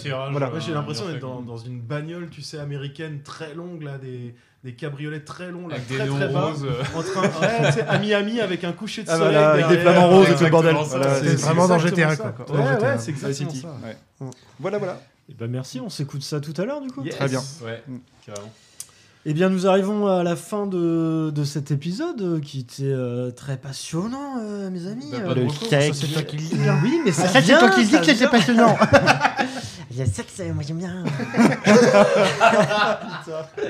Et, mais a- avant de nous quitter, on va. Vous avez peut-être des petites recommandations euh, Oui. pop culture à Oui. faire à nos auditeurs Alors une première qui est plus une- un advertising, moi c'est on a parlé beaucoup de sexe, tout de suite le sexe, pratiquez-le seul, pratiquez-le à, à deux, pratiquez-le à plusieurs, mais pratiquez-le avec des gens consentants. C'est vraiment un conseil ça C'est la recommandation de Pedro pour pas finir en tôle. Ou ministre au choix. C'est du bon goût. Ouais, mais si Ouais, c'est bon. juste une question, si c'est dans un chalet. Ah, juste Ah, une fois. ouais. hein. Fois. T'as le droit à une fois au Une chalet. fois au chalet avec ta fille. Mais une fois. Ok, démerdez-vous, si vous avez pas la rêve, vous êtes des cons. Bon, moi, je, je rebondis. euh, alors moi j'ai une demi roco euh, parce que je l'ai pas encore fini, mais je le trouve tellement mieux jusqu'à maintenant. C'est euh, Carbone et Silicium de le dernier Bablet qui est, qui est Mm, yes. incroyable. Excellent. Voilà, j'en dirai pas plus. Lisez-le. euh, je trouve que c'est le plus abouti en termes d'écriture. Celui qui fait le plus, c'est le Bablet qui me fait le plus réfléchir actuellement. Ok.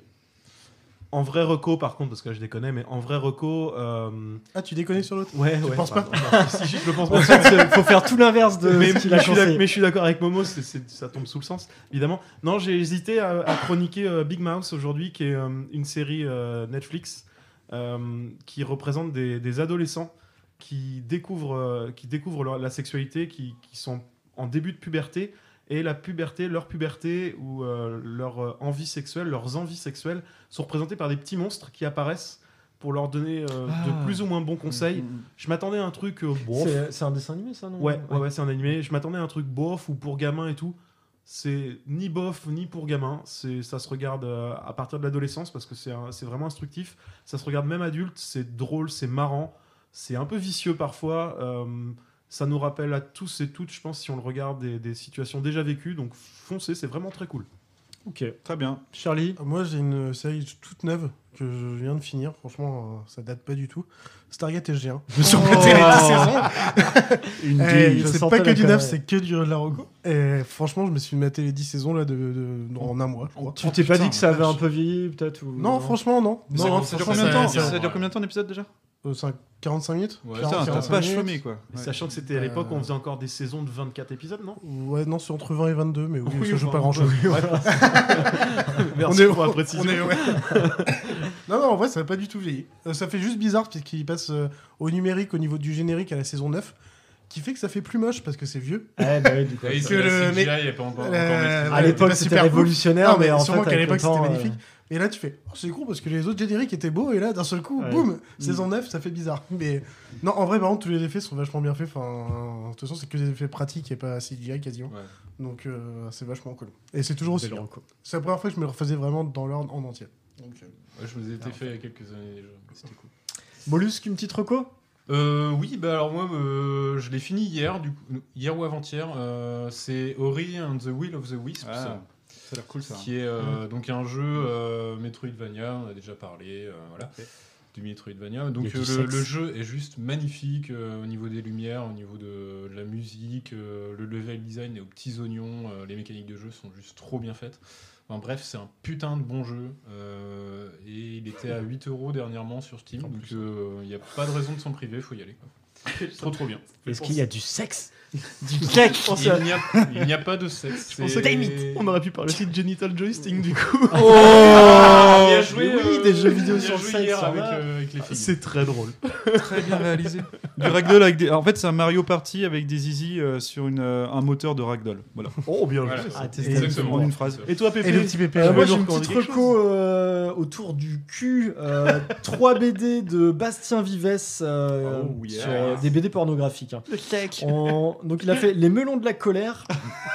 Putain, Donc c'est euh, sur- c'est l'histoire du- Sur des du- fesses d'une fille qui a Des des, pieds des gros ballons. Des gros ballons. Des melons d'ailleurs, des melons de la colère. Un bon appareil Et respiratoire. euh, Petit Paul aussi, c'est un petit peu euh, la suite où c'est c'est relié en fait, c'est le petit frère de, de cette, euh, de cette demoiselle. Et lui, Ah, c'est du pour coup, ça, c'est le- pas des d'accord. melons qu'il a énorme, c'est voilà. Oui, toi un- aussi, t'as fait le lien là melon. direct T'as l'air nuancé sur euh, Petit Paul. Enfin, t'en avais déjà parlé plusieurs fois. Tu disais que Ouais, c'était. en, fait, fait polémique, c'est. celui-là. En Ouais. fait, c'est- oui, alors il y a eu grosse polémique sur Petit Paul, mais d'ailleurs, euh, les, les trois recos que je veux vous faire, euh, je finis euh, juste. euh, Oui, la, oui, la vas-y. dernière reco, c'est euh, la décharge mentale aussi. Ouais. Donc euh, ces trois-là, oui, il y a, il y, a, il y a eu- il y a eu polémique, plus sur Petit Paul. Ouais. Parce que voilà, on, on touche euh, parfois un petit peu à, à de l'inceste, Ouais, à ouais, de la. Ah oui, pédophilie. ouais. Oh, tout de Mais faut le prendre avec humour, faut voir ça. Putain, merde, on est grand quoi. Mais voilà, c'est vrai. Faut le prendre avec C'est de ce que mon tonton il m'a dit. Faut le prendre avec un bon recul. bon, allez, on va bien rigoler. Du coup, je rigole depuis mes 5 non, ans. vraiment, maintenant. faut, Oh, quelle horreur. ça, ça, ça- ça peut choquer. Euh, faut voilà, faut se détacher un petit peu, faut prendre ça comme euh, comme du second degré. Vraiment, c'est très Ouais. drôle. Genre le petit Paul qui avec sa sœur qui, qui tombe d'une euh, dans, dans la prairie, un petit peu la, la, la petite maison. euh, Ouais, Karine, la dans petite la maison- prairie. La petite maison dans la prairie. Dans la- ouais, simplement. Avec la petite maison dans le fond, il a pris. Et la Tu sais, frère, euh, dans- comme dans la prairie, tu sais, et euh, la maison. coup, voilà, le, le frère euh, à la fin, il tombe sur sa sœur, et il l'encule, paf. Voilà, c'est rigolo. voilà, le Ah, petit ouais. fion dans la prairie. Ça fait des chocs à Bon voilà, c'est un peu plus travaillé que ça. Mais... Non, euh, du coup, je voulais conseiller surtout la décharge mentale qui m'a beaucoup fait rire. Les, les autres euh, sont bien aussi, mais. Ah, rien que pour- Franchement, rien que pour le titre, je vais y aller. Sur un truc un peu plus léger, il y a un de ses potes aussi, euh, Balak, euh, qui a Oui. fait euh, Pipoudou, qui est très cool. Quoi. Ah oui, Et voilà. euh, un autre de ses potes qui reprennent les San Antonio aussi. Et euh, ça, c'est Ah. grave cool. Putain, la Et, classe. et San Antonio, c'est pareil, j'aurais pu chroniquer ça, j'en ai lu un paquet, c'est bien rigolo. Par contre, le film, je ne vous le conseille pas. Ah, Je savais même pas qu'il y avait un film. Eh Il y ben, en a eu t'as rien plusieurs raté. même, non? Lanvin et Depardieu. Euh... Oula. Ouais, voilà. Oui, bon. Et attends, juste, eh, Pipoudou, euh, t'as regardé Charlie parce que je te l'ai conseillé moult Non, fois. putain, j'ai toujours pas regardé. Eh, c'est- eh, ça- regardez, c'est pas long, c'est des petits épisodes sur YouTube. Allez-y, Pipoudou. euh. Ok, ok. C'est vrai. C'est cool ça Très Allez, bien. Très bien. Et bah, et bah allez, bah, merci, hein euh, oui, euh, conclusion. Moi, j'ai pas prévu de conclusion. Non, mais Moi, j'ai pas la On va, on va hein. se pougner euh, à la queue enfin, leu de dans les conclusion, toilettes. à des au revoir. Et Voilà. bah, merci à tous de nous avoir écoutés. Puis on vous dit euh, à la prochaine pour un nouvel épisode. Et pougnez-vous. Sur le Nutella. le prochain épisode sera très spécial. Sur le Nutella. Attention. voilà. Il y aura beaucoup d'huile de palme. Préparez-vous. Ciao, ciao, ciao Gros bisous. Salut